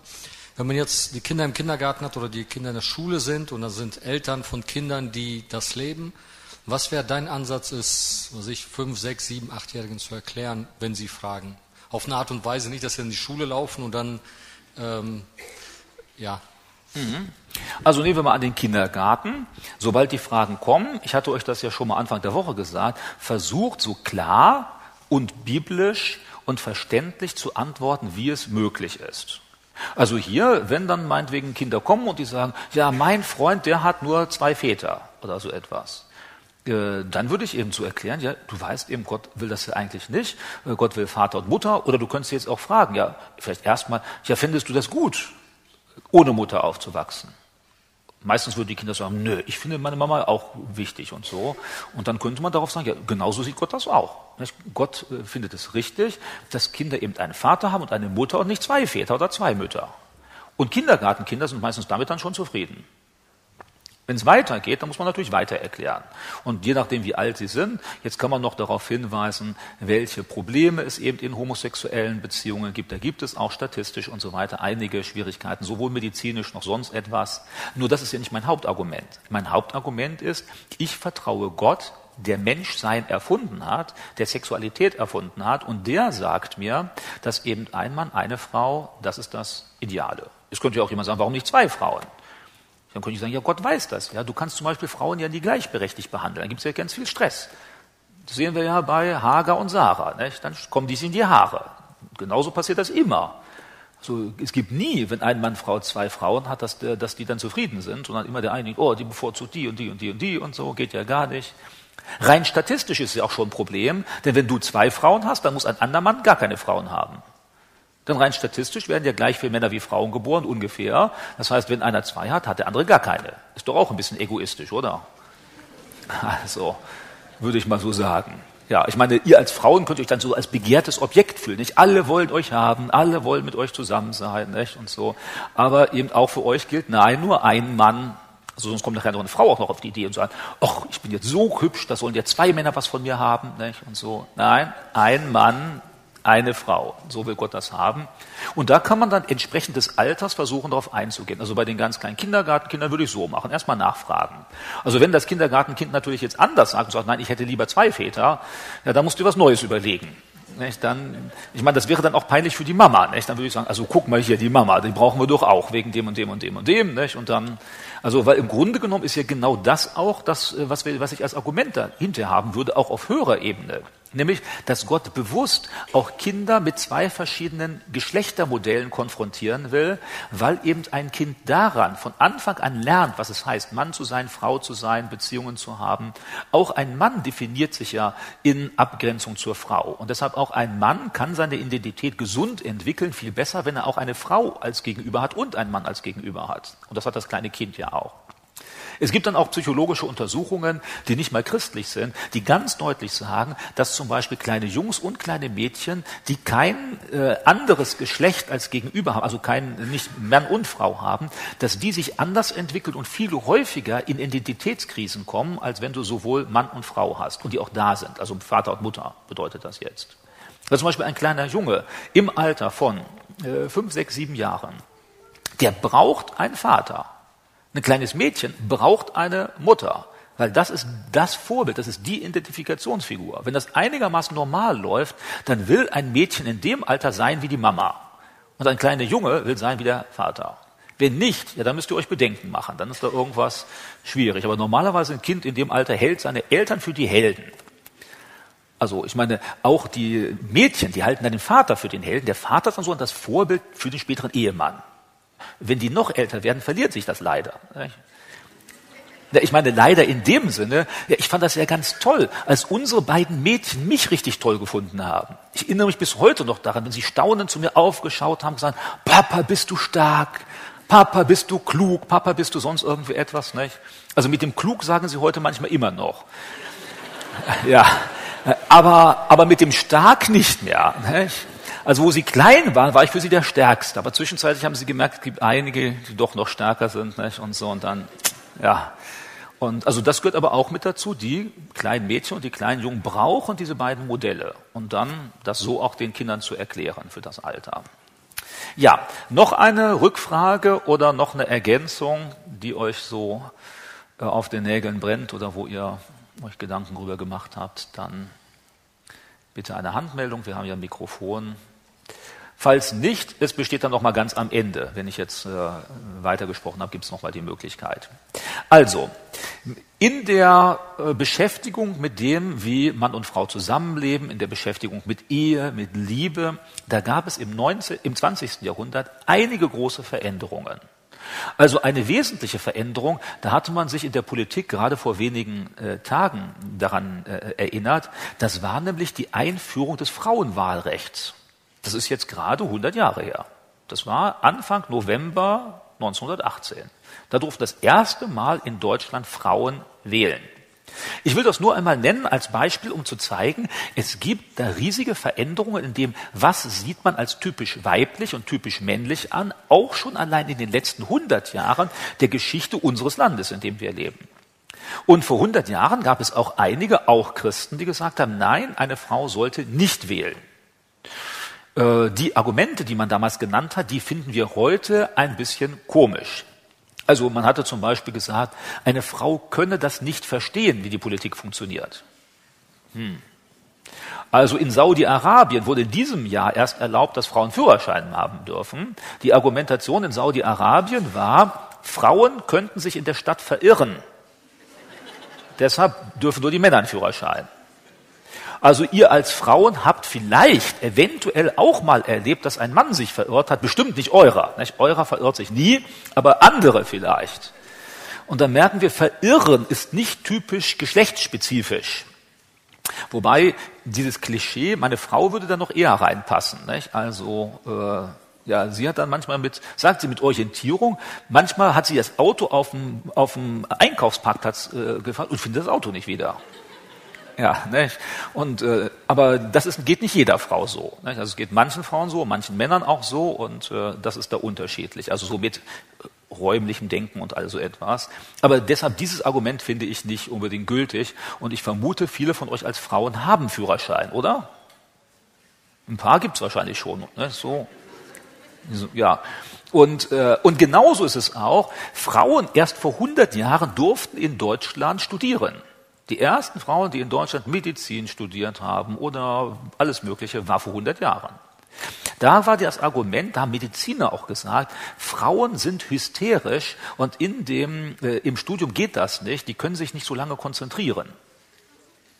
Heute wissen wir, dass die Frauen am, in fast allen Studiengängen die besseren Noten haben.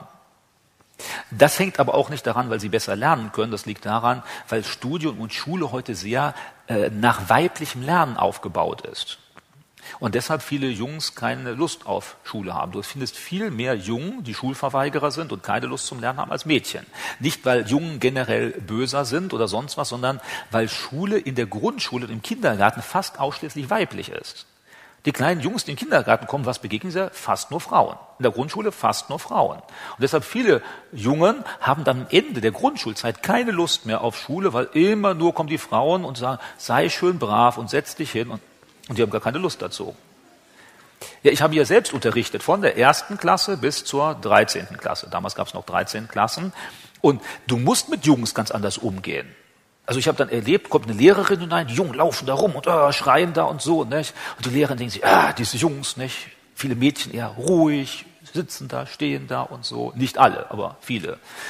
Und wenn du mit den Jungs da reinkommst, dann musst du das auch mit denen ein bisschen machen. Du musst sie auch mal ein bisschen knuffen, nicht? Und du musst mit denen hinterherlaufen und so. Und dann, jetzt ist Schluss, jetzt auf den Platz setzen, dann ist auch in Ordnung. Jungs sind da anders als Mädchen. Und da geht man häufig nicht drauf ein und deshalb ist es so, dass häufig Mädchen heute bessere Schulleistungen haben. Also nicht, weil sie generell intelligenter sind, sondern einfach, weil die Schule mehr auf sie abgestimmt ist. Ja, und hier merken wir schon, ist hier ein Problem. Da sehen wir, in einer Gesellschaft äh, weist man Männern und Frauen bestimmte Rollen zu, die aber nicht unbedingt sein müssen. Denn wenn ich jetzt versuchen würde, von der Bibel eine Antwort zu formulieren, dann kann ich nicht sagen, in der Bibel steht, eine Frau darf keinen Führerschein machen. Oder eine Frau darf kein Studium machen. Oder eine Frau darf nicht abstimmen bei der Wahl. Da finde ich keine deutliche biblische Aussage, die das fordert. Und deshalb sollten wir immer genau darauf achten, was wir fordern von Mann und Frau, wie man sich verhalten soll. Ist das wirklich in der Bibel festgelegt oder ist das eher etwas, was ich gerne so möchte oder weil ich darin aufgewachsen bin, das ist ja ein häufiges Argument, in meiner Jugend war das auch so und deshalb muss das richtig sein. Da müssen wir sagen, nein, das, was in deiner Jugend war, war einfach nur ein anderer Zeitgeist. Und dieser Zeitgeist war in bestimmter Hinsicht ähnlich der Bibel und in bestimmter Hinsicht eben der Bibel nicht ähnlich. Wir sind immer wieder neu herausgefordert, zu überprüfen, ist das, was wir vertreten, konform mit der Bibel oder ist es nicht. Denn das, was wir verteidigen wollen, ist ja die biblische Ethik und nicht die Ethik von vor 30 oder 40 Jahren. Die kann biblisch sein, muss aber nicht biblisch sein. Und wir haben allerdings gerade im 20. Jahrhundert sehr viele Tabubrüche, wo man ganz bewusst Bibel über Bord werfen will. Also so der, äh, der große, die große Veränderung war in Deutschland ab 1968. Man spricht auch von den 68ern, hat sich jetzt gerade daran erinnert, 50 Jahre ist es her. Da war dann äh, zum Beispiel solche Sprüche von Studenten, hieß das damals, äh, haben dann skandiert draußen auf der Straße, wer zweimal mit derselben pennt, der gehört schon zum Establishment. Also das heißt so, sozusagen keine Ehe, du schläfst mit wem du willst. Das Ideal der Studenten damals war die Kommune. Du wohnst in einer Kommune. Nicht? Also was weiß ich, fünf Männer und zehn Frauen und dann kreuz und quer alles und ein paar Kinder wuseln herum. Keiner weiß von wem sie sind und woher und so. So eine Gruppenehe, das war damals. Allerdings, uns kann beruhigen, keiner hat das auf Dauer durchgehalten, weil das nämlich auch nicht funktioniert. Das haben die so ein, zwei Jahre gemacht und dann die Medien darüber berichtet und keiner hat das durchgehalten, weil so können Menschen nicht zusammenleben, sondern dann kam plötzlich Eifersucht und dann wollte man doch mit einer Frau und doch mit einem Mann. Eine meiner Tanten, die war damals äh, Studentin und die war dann auch revolutionär. Nicht? War dann auch so äh, war in einer gläubigen Familie aufgewachsen, wollte das an der Uni aber nicht leben und dann auch mit allen möglichen Männern Kontakte. Und äh, dann hatte sie einen Mann kennengelernt, mit dem sie auch mehrere Kinder hat, mit dem sie bis heute zusammen ist. Aber sie hat ihn nicht geheiratet. Weil das gilt ja zu bürgerlich. Nicht? Das, nee, heiraten nicht. Aber irgendwie hat sie dann doch so gelebt wie ihre Eltern. Also zumindest in Treue. Nicht? Also zum mit dem dann auf Dauer. Weil das nannte man in den 60er Jahren die wilde Ehe. Das hat sie dann auch gelebt, die Tante. Die wilde Ehe bedeutet nicht zum Standesamt und nicht zur Kirche. Du lebst einfach zusammen aber dann irgendwie doch auf Dauer. Wo ich dann hinterher sage, ja, ja, ja, und warum jetzt nicht vom Standesamt? Ja, das ist ja altmodisch. Ja, dann, warum ist das denn schlimm, altmodisch zu sein? Es ist zum Beispiel auch ziemlich altmodisch zu atmen. Ne? Ja, oder? Das haben eure Großeltern auch schon getan. Ja, also macht doch mal was Neues, hört doch mal auf damit. Ja, genau, aber da merkt man eben nicht alle Sachen, die alt sind, sind deshalb schlecht sondern manche Sachen sind alt und die sind trotzdem noch in Ordnung und gut. Und äh, ja, und da könnte man jetzt noch durchgehen. Nicht? Zum Beispiel, ihr alle sitzt noch auf Stühlen oder Bänken. Nicht? Könnte man jetzt sagen, ja, wir stellen das alles um, wir setzen uns nur noch auf die Erde. Das ist auch altmodisch. Aber dann werdet ihr merken, setzt euch mal beim ganzen Essen oder beim Gottesdienst auf die Erde, dann tut euch der Rücken weh. Alles tut euch dann weh mit der Zeit. Damit ihr, ist doch schon praktisch so mit Stühlen und Bänken. Nicht? Also, ja. Ähm, also alt muss nicht unbedingt verkehrt sein. Was ich euch, ja, jetzt Gender. Gender ist ein englischsprachiger Begriff, der meint Geschlecht, und zwar das sozial gelebte Geschlecht, also wie du dich im Alltag als Mann oder Frau verhältst. Im Englischsprachigen gibt es zwei Begriffe für Geschlechtlichkeit. Das eine heißt Sex, das ist das, was gemeint das biologische Geschlecht. Und das andere Gender meint das soziale Geschlecht, also wie du lebst. Das eine, wie du geboren bist, das andere, wie du lebst. Und jetzt diese Ideologie von Gender sagt, dass dein geborenes Geschlecht nichts mit dem zu tun hat, wie du es hinterher lebst.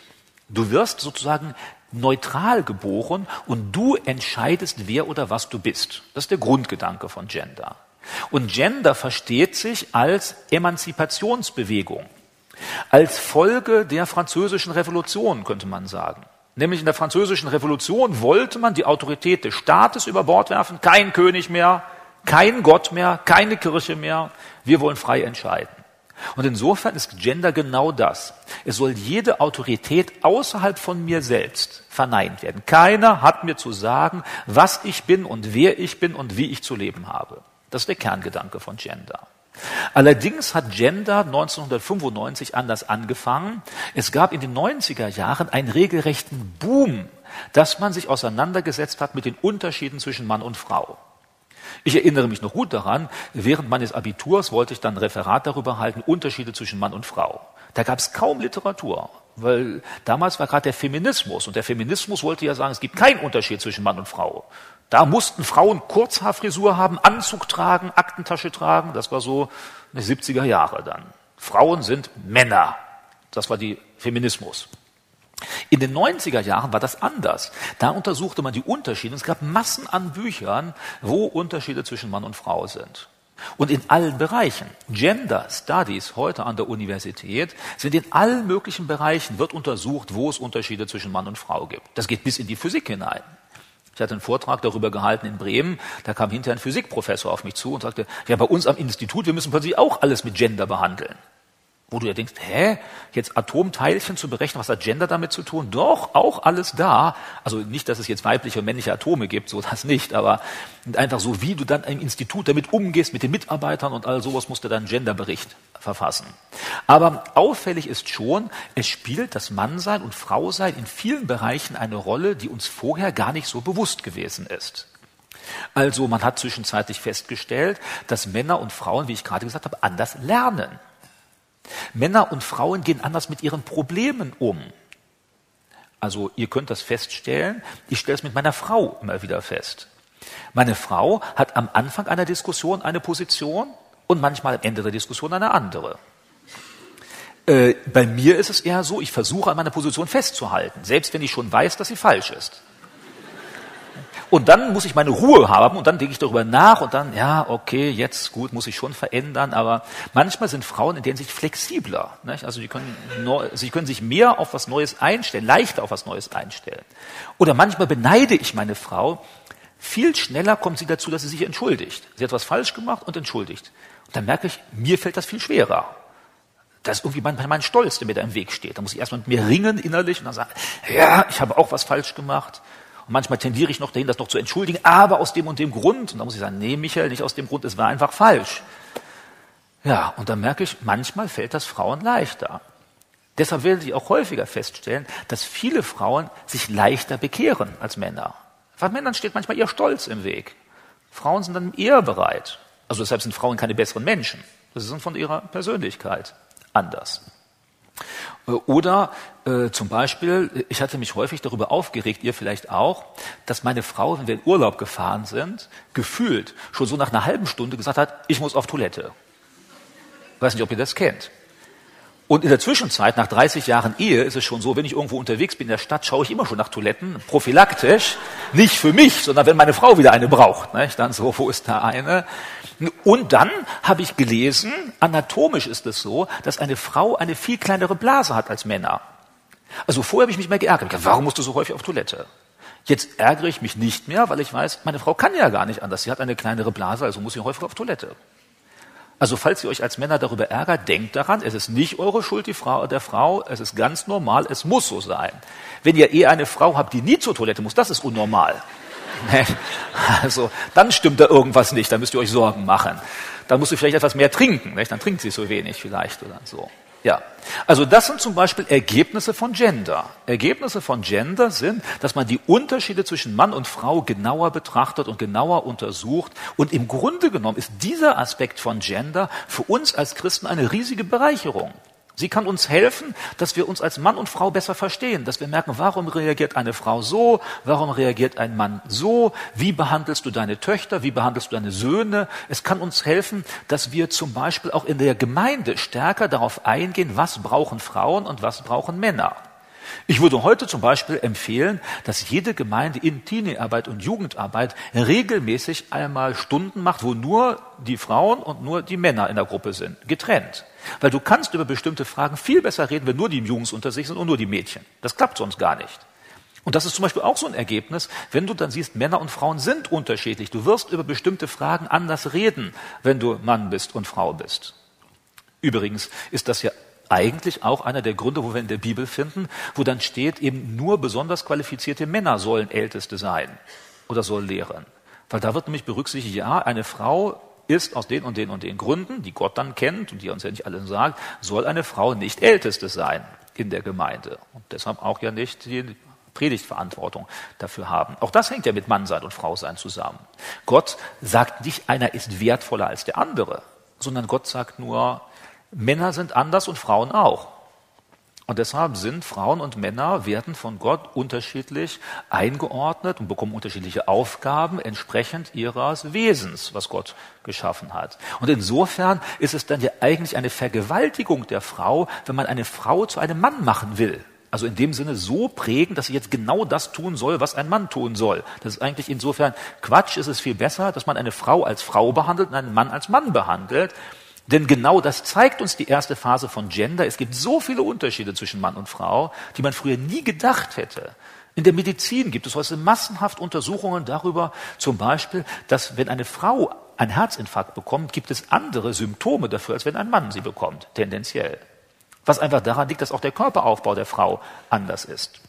Frauen haben im Durchschnitt im Körper zum Beispiel mehr Fett als Männer. Äh, also manche Männer auch, nicht? aber tendenziell so äh, ist der Fettgehalt bei der Frau. Und das heißt wieder, der Stoffkreislauf ist anders. Äh, wenn du genau darauf achtest, muss deshalb auch häufig die Medikation von Frauen anders sein als die von Männern, weil der Körperaufbau anders ist, mit Gewebe und so weiter und so weiter und so weiter. Also, und solche Sachen zu kennen, ist gut. Also dieser Aspekt von Gender, die Unterschiede zwischen Mann und Frau zu erforschen, ist, glaube ich, gut und richtig. Und solche Literatur zu lesen, kann uns helfen, äh, sachgerechter miteinander umzugehen als Männer und als Frauen. Und das dann in verschiedenen Bereichen unseres Alltags auch umzusetzen. Der zweite Bereich von Gender, äh, der sich dann danach entwickelt hatte, der ist durchaus auch noch zum Teil positiv. Der betonte nämlich stark, dass manches des Verhaltens von Mann und Frau nicht äh, Gott gegeben ist und auch nicht natürlich angeboren ist, sondern durch die Gesellschaft geprägt ist. Und da müssen wir sagen, ja, manche Verhaltensweisen sind von der Gesellschaft geprägt. Also bist du in der islamischen Gesellschaft, dann zum Beispiel gilt das unanständig, wenn eine Frau einen Mann überhaupt in die Augen schaut. Bist du schon unanständig. Ist das jetzt von Gott vorgeschrieben? Nee, von Gott nicht. Von der islamischen Kultur ist das vorgeschrieben. Oder zum Beispiel eine Frau darf nicht einfach Mann eine Hand geben. Das ist auch ganz unanständig, geht auch nicht so. Nicht? Also da gibt es ganz viele Regeln, die sind halt in der islamischen Kultur. Und so gibt es manche Dinge, die sind in der deutschen Kultur oder in der amerikanischen, wie Männer und Frauen sich verhalten. Und diese Regeln sind äh, nicht von Gott verpflichtet und die sind auch nicht angeboren, sondern die legt eine Gesellschaft fest. Und diese Gesellschaften verändern sich. Und deshalb gibt es dann im Laufe der Zeit andere Regeln, wie Männer und Frauen miteinander umgehen. Und das vor Augen zu haben, ist, glaube ich, auch für uns als Christen wichtig, damit wir nicht ein Gesellschaftsmodell aufbauen, in dem wir genau sagen, so Frauen, so Männer, und zwar über die Bibel hinaus. Also, dass wir Menschen nicht dahin zwingen, ich nehme mal ein Beispiel, was euch möglicherweise plausibel ist, wobei ich habe schon gemerkt, dass es da eine unterschiedliche Entwicklung gegeben hat von Geschwistern aus Russland und aus Deutschland. Also in der Gemeinde, wo ich gläubig geworden bin und aufgewachsen bin, das ist eine Brüdergemeinde. War noch eine strenge Brüdergemeinde. Und da war zum Beispiel vollkommen klar, eine anständige, gläubige Frau arbeitet nicht, sondern ist zu Hause bei den Kindern. Gab es das bei euch auch? Ja, ich weiß, in Russland war es so, viele Frauen waren auch berufstätig, weil in der Gesellschaft waren alle berufstätig. Aber da war das so, eine ordentlich anständige Frau ist zu Hause bei den Kindern und nicht auf der Arbeit. Und ähm, jetzt würde ich sagen, natürlich stimmt das, dass die Frau sich um die Kinder kümmern soll. Aber wir merken, der Mann soll ja genauso. Es ist ja nirgends in der Bibel, die Frau erzieht die Kinder und der Mann geht zur Arbeit. Das steht da ja gar nicht sondern ich habe euch das ja schon Anfang der Woche vorgelesen, da steht sogar, ihr Väter erinnert eure Kinder an die großen Taten Gottes. Bei den Ältesten wird gesagt, hast du als Ältester deine Kinder gut erzogen als Maßstab für den, wie du dich hinterher verhältst. Da werden die Männer stark gefordert. Und genau das müssen wir betonen. Wir müssen nicht betonen ein Bild der 50er Jahre. Die Frau ist zu Hause, der Mann ist in der Öffentlichkeit, die Frau erzieht die Kinder, die Frau macht Religion und Glauben. Nicht? Da hieß ja Küche, wie hieß das? Küche, Kinder, Kirche. Nicht? Also Aha, für die Kirche ist die Frau zuständig. In manchen Gemeinden ist das ja auch. Kinderarbeit ist doch unter meiner Würde als Mann, das macht die Frau. Aber da würde ich sagen, ihr Männer macht auch Kinderarbeit. Also ich habe das jahrelang gemacht, habe auch in der Gemeinde zum Beispiel Kindergeschichten erzählt. Fand ich eine ganz tolle Sache. Und äh, weil hier prägst du das Leben und Denken der Kinder viel intensiver als bei Erwachsenen. Bei Erwachsenen wirst du häufig erleben, die kommen und die gehen und nach einer Woche haben sie alles vergessen. Bei Kindern, die kannst du prägen und die nehmen das für ihr ganzes Leben lang mit, weil sie viel intensiver und aufnahmefähiger sind. Also ihr merkt schon, ich will euch jetzt als Männer dafür werben, macht Kinderarbeit. Also neben anderen Sachen natürlich auch noch, nicht? aber auch zu sehen, Kinder sind eine wertvolle Aufgabe und es steht in der Bibel, dass Väter sich um ihre Kinder kümmern sollen. Das heißt, äh, dieses Modell, eine Frau bleibt zu Hause, der Mann geht zur Arbeit, kann man machen. Haben meine Frau und ich so gemacht. Wir haben uns da entschieden, meine Frau ist zu Hause bei den Kindern, solange sie zu Hause waren, jetzt ja nicht mehr, und kümmert sich darum, ist da und hört zu, was sie zu erzählen haben, beaufsichtigt ihre Hausaufgaben und so weiter. Und ich bin stärker beruflich engagiert. Und das war eine gute Sache, die war viel Zeit für die Kinder. Aber ich würde jetzt nicht sagen, das ist das einzig biblisch denkbare Modell.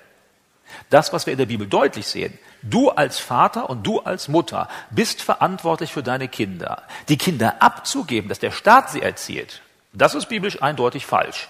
Denn du bist ja verantwortlich. Der Staat wird sie ja nicht christlich erziehen. Das heißt, was denkst du dir, wenn du sie ganz früh abgibst und du kümmerst dich nicht darum? Ja, dann werden sie natürlich atheistisch erzogen im Kindergarten oder sonst wo. Du bist verantwortlich dafür. Das sagt die Bibel deutlich. Das heißt, das einfach abzuschieben, das geht nicht. Wie du das aber genau ordnest, das ist eine andere Sache. Die meisten Frauen der Bibel waren berufstätig. Nur die waren anders berufstätig als heute. Die Männer übrigens auch. Denn zu biblischen Zeiten, was waren die Männer denn alles? Ja, die allermeisten waren Bauern oder Handwerker. Und wo haben sie Bauerei gemacht? Zu Hause. Und wo haben sie ihrem Handwerk nachgegangen? Zu Hause. Und die Frauen auch.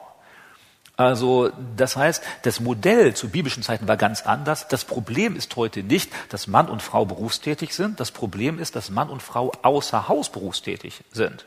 Wenn du heute einen Bauernhof hast und die kleinen Jungs dann schon mitkommen und die Hühner füttern und die Schweine ausmisten mit zwei, drei Jahren, dann ist das gar kein Problem. Dann kannst du arbeiten, die sind mit dabei und die lernen das und die wachsen gleich mit auf und die finden das dann auch toll und die wollen dann schon mit zwölf auf dem Trecker sitzen und fahren und manchmal früher noch, nicht? und dann auch alles, wächst da hinein.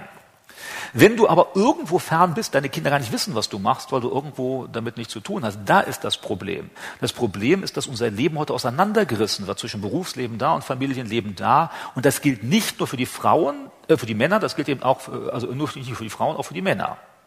Und insofern, jetzt muss man sehen, wie man das macht. Also ich hoffe, es ist verständlich, was ich sagen will. Ich will sagen, es gibt ganz deutliche biblische Aussagen. Du als Vater und Mutter sollst deine Kinder versorgen. Du als Vater und Mutter sollst sie im Glauben erziehen. Du als Vater und Mutter sollst ihnen beibringen, fleißig zu sein und ehrlich zu sein und so weiter. Aber äh, wie du das regelst mit deiner Arbeit, das kann von der einen und anderen Familie durchaus unterschiedlich sein. Nur wenn man sie vernachlässigt, dann ist es Sünde. Aber wenn wir jetzt sagen, jede Frau, die arbeitet, sündigt, das können wir, glaube ich, biblisch so nicht sagen. Also ich hoffe, es ist jetzt mein Anliegen deutlich. Ich will nicht euch Frauen alle dazu treiben, dass ihr berufstätig werden sollt, sondern ich will nur sagen, wir müssen genau hinschauen, was die Bibel sagt und das sollen wir umsetzen und nicht irgendein bestimmtes Modell von, wie das ist, sondern wenn das biblische Modell. Und an dem sollen wir festhalten, auch wenn die Gesellschaft etwas anderes sagt. Also, das war jetzt die zweite Etappe von Gender Mainstreaming, wo ich sage, so ein Teil der Wahrheit ist da dran. Da müssen wir uns wirklich fragen lassen, ist das, wie wir das machen, biblisch? Also die Gender-Leute wollen ja keine Bibel, aber die sagen eben, die Regeln gelten da nicht. Das dritte Phase von Gender Mainstreaming, die, die wir heute erleben, die ist das eigentliche Problem. Die ist nämlich genau das, was ich gesagt habe. Es gibt keine festgelegten Geschlechter. Jeder ist, wie er will. Es gibt auch keine Partnerschaftsmodelle. Hier geht es nicht mal mehr nur Homosexualität und Heterosexualität, sondern du kannst ganz frei leben, wie du willst. Das ist dann das Rede vom dritten Geschlecht und vom vierten und fünften und sechsten Geschlecht. Du kannst zusammenleben, wie du willst. Das einzig Entscheidende ist nur, willst du es? Und hier werden schon Kinder im Kindergarten dazu gebracht, in Frage zu stellen, wer sie eigentlich sind ob sie Mann sind, ob sie Frau sind. Hier werden Kinder kaputt gemacht, weil sie mit Sexualität konfrontiert werden in einer Phase, in der das eigentlich in ihrem Leben noch gar keine Rolle spielt. Und dann werden sie, wenn Anfänge da ist, dass ein Junge sich als Junge entwickelt und ein Mädchen sich als Mädchen, werden sie in Frage gestellt, vielleicht bist du ja gar kein Junge, vielleicht bist du ja gar kein Mädchen. Und dann gibt es immer mehr deshalb gestörte junge Menschen, die in tiefe Krisen hineinkommen, weil sie nicht wissen mehr, wer sie sind. Und das kommt nicht von der Natur aus. Das wird gerne so erklärt, das sei natürlich. Aber das ist gar nicht natürlich. Das ist anerzogen durch Medien, durch Erzieherinnen, die schon im Kindergarten die Kinder dahin manipulieren. Wenn ihr dann im Internet seht, bei YouTube irgendwie eine Doku, ich bin im falschen Körper geboren. Das läuft immer nach derselben Story. Immer genau dasselbe.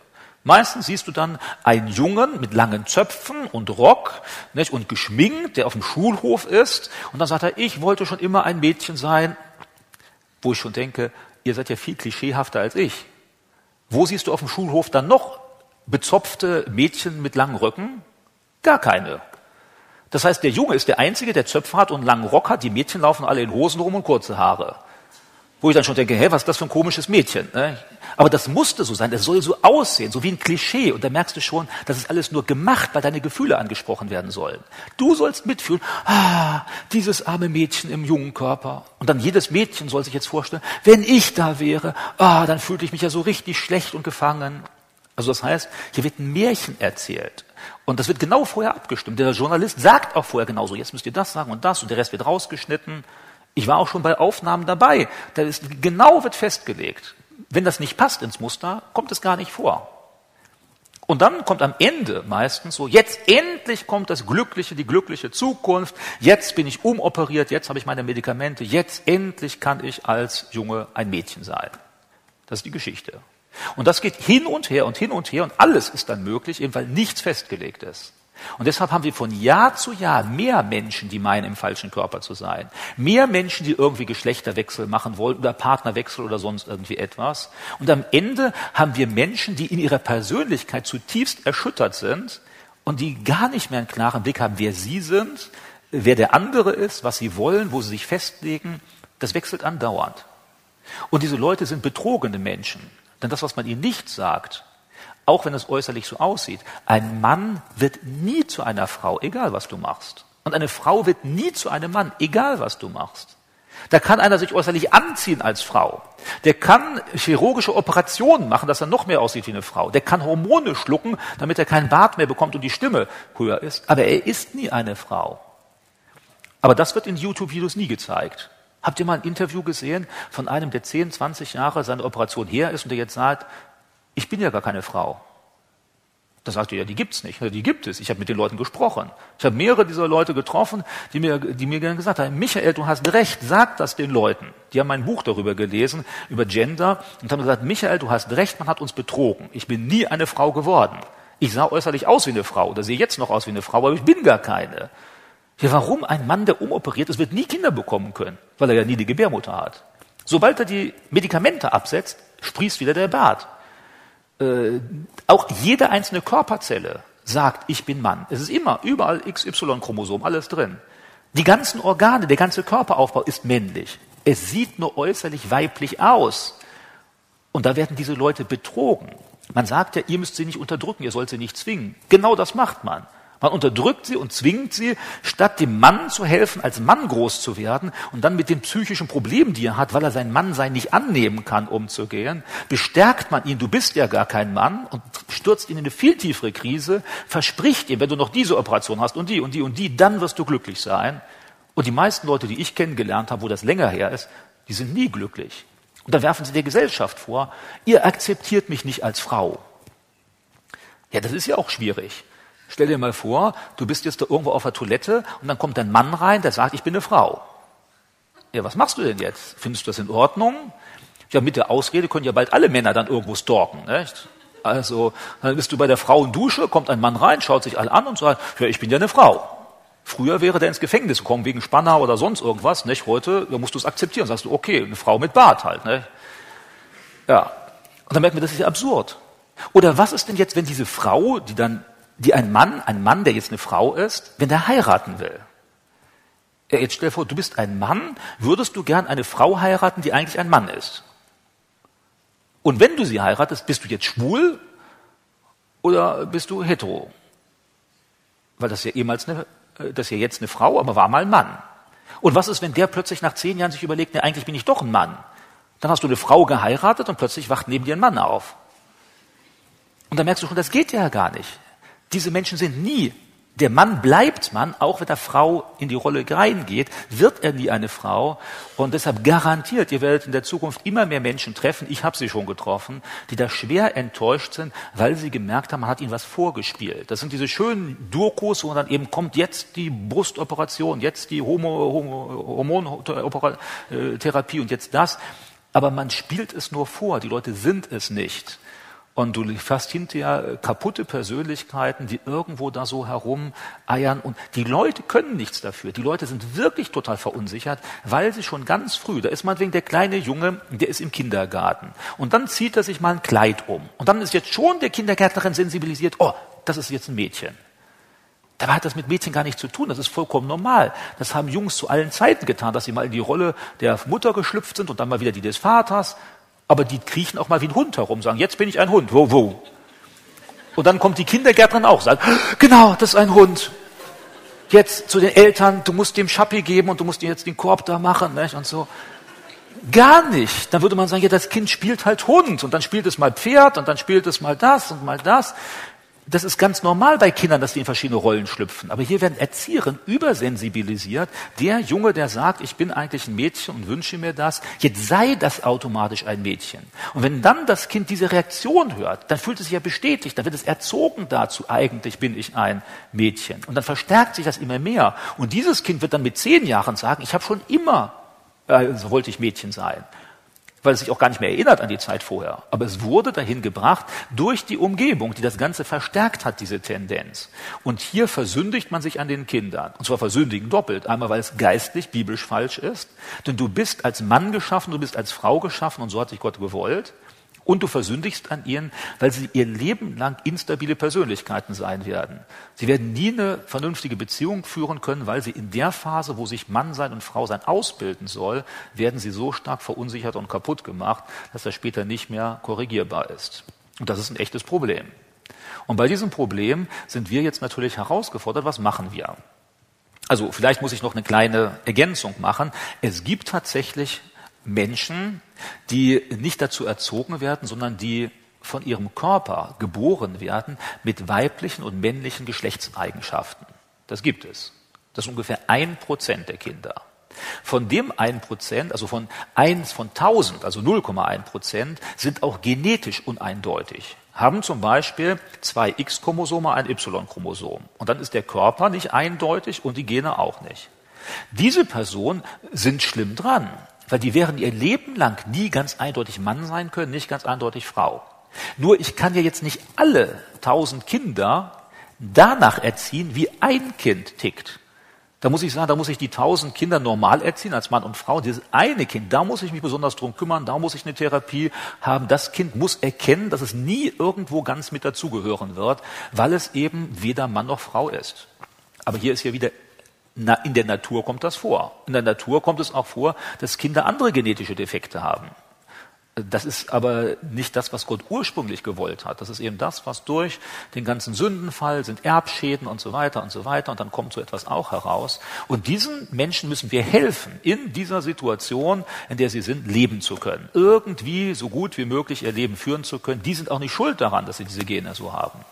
Nur mein Problem mit Gender Mainstreaming ist, dass wenn ein Kind von tausend dieses Problem hat, wieso muss ich die anderen 999 genauso erzählen? Warum muss ich die Kinder schon in der Grundschule, manchmal schon im Kindergarten verunsichern, was ihr Mann und Frau sein angeht, weil es ein Kind von tausend gibt, die das dann da betrifft? Da würde ich sagen, das ist dann, dann, dann schadest du den 999, weil du dem einen helfen willst. Und das ist absurd.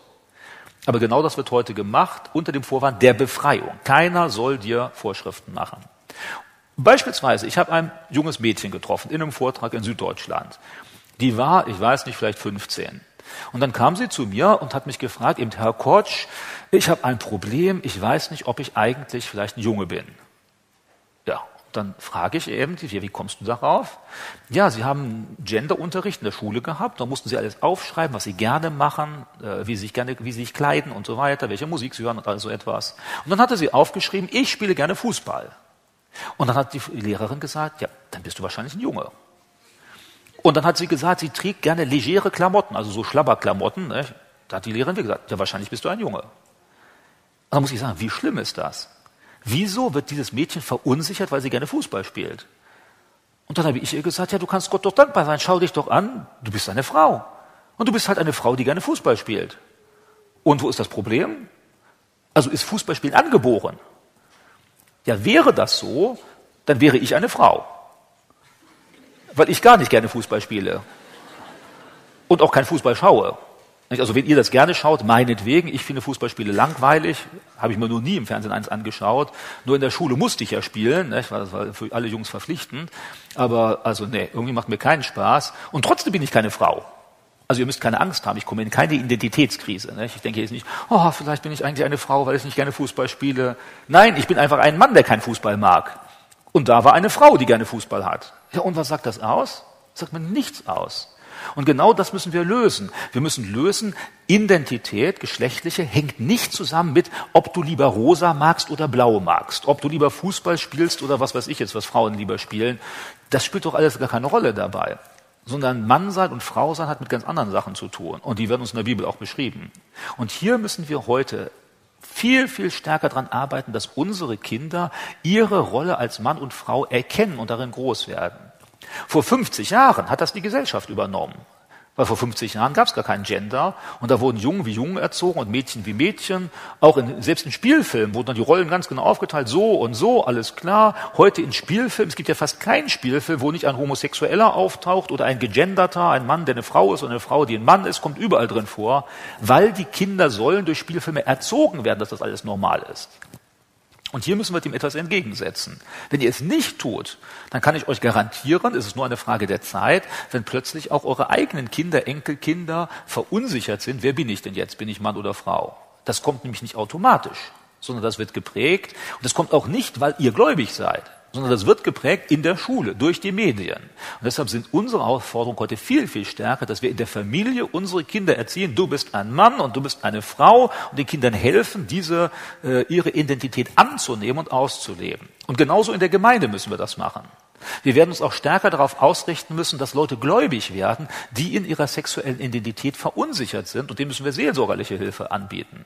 Also wir können nicht einfach so leben, das passiert uns nicht, das ist weit weg. Glaubt das ja nicht. Ich bin in den letzten Jahren ganz häufig in Gemeinden, wo dann hinterher Leute zu mir sprechen, so wie ich euch gesagt habe. Ich war ehemals eine Frau, ich war ehemals ein Mann, ich weiß nicht, wer ich bin, kommt viel, viel häufiger. Und das sind ja nur die, die bereit sind, darüber zu sprechen. Die Dunkelziffer derer, die innerlich verunsichert sind, ist ja noch viel größer. Also diese Idee, das käme nicht auf euch zu, das ist eine vollkommene Illusion. Es wird auf euch zukommen, es ist wahrscheinlich schon da, nur entweder habt ihr die Augen aufgemacht oder dafür verschlossen. In allen Lehrplänen aller Bundesländer ist Gender ganz fest verankert. Ich habe da vor kurzem mit einem Lehr-, also mit einem Schulamtsdirektor gesprochen, der dann für den ganzen Kreis von Schulen verantwortlich ist. Der sagt, heute kein Lehrer wird mehr Lehrer, wenn er nicht in Gender geschult ist. Jede Schule muss einen Genderbericht abgeben. Wie werden sie das umsetzen? Das heißt, es gibt es heute nicht mehr ohne. Es gibt manche alte Lehrer oder katholische Lehrer oder sonst wie auch Gläubige, die machen das nicht oder wenig. Also das heißt, auch christliche Schulen machen das ja viel weniger, als das jetzt staatliche Schulen machen. Aber wenn du an einer normalen staatlichen Schule bist, dann ist, die, dann ist das die Wahrscheinlichkeit relativ hoch, dass irgendeiner der Lehrer das dann auch als ein Hobby ansieht und Kinder mit allem möglichen Zeugs konfrontiert. Also ich meine, da gibt es solche Sachen, dann sollen Kinder in der vierten Klasse lernen, wie man Kondome benutzt wo ich sagen würde, hey, wieso sollen das in der vierten Klasse lernen? Also wollt ihr denn, dass euer, was weiß ich, Zehnjähriger jetzt äh, da äh, Sex hat? Da würde ich ja wohl sagen, nicht. Und dann gibt es Aufgaben, zum Beispiel in Berlin gibt es dann die Aufgabe in der Schule, dann müssen die Kinder ihr Lieblingsbordell malen und entwerfen. Also unsere Kinder in dem Alter haben nicht mal gewusst, was ein Bordell ist. Und mussten sie auch nicht. War für ihre Entwicklung nicht notwendig. Das kommt später von selbst. Aber jetzt noch dein Lieblingsmodell. Was machen dann die Kinder? Die Kinder, die vorher keine Ahnung haben, die gehen dann zu YouTube, schauen sich irgendwelche Pornografie an, um dann auf die Idee zu kommen, was sie denn da malen. Ist das die Aufgabe der Schule? Da würde ich ja sagen, wohl gerade nicht. Hier werden Kinder sexualisiert, hier werden sie mit allen möglichen seltsamen Ausprägungen der Sexualität konfrontiert, die für sie gar nicht relevant und wichtig sind. Und da ist es eher so, wir müssen immer eine offene Antwort für unsere Kinder haben, aber wir sollten Kinder nicht in etwas reindrücken, was sie weder brauchen, noch die Fragen, die sie haben, und wir sollten sie in ihrer Identität bestärken. Das ist, glaube ich, eine ganz wichtige Sache, bestärken als Mann und Frau.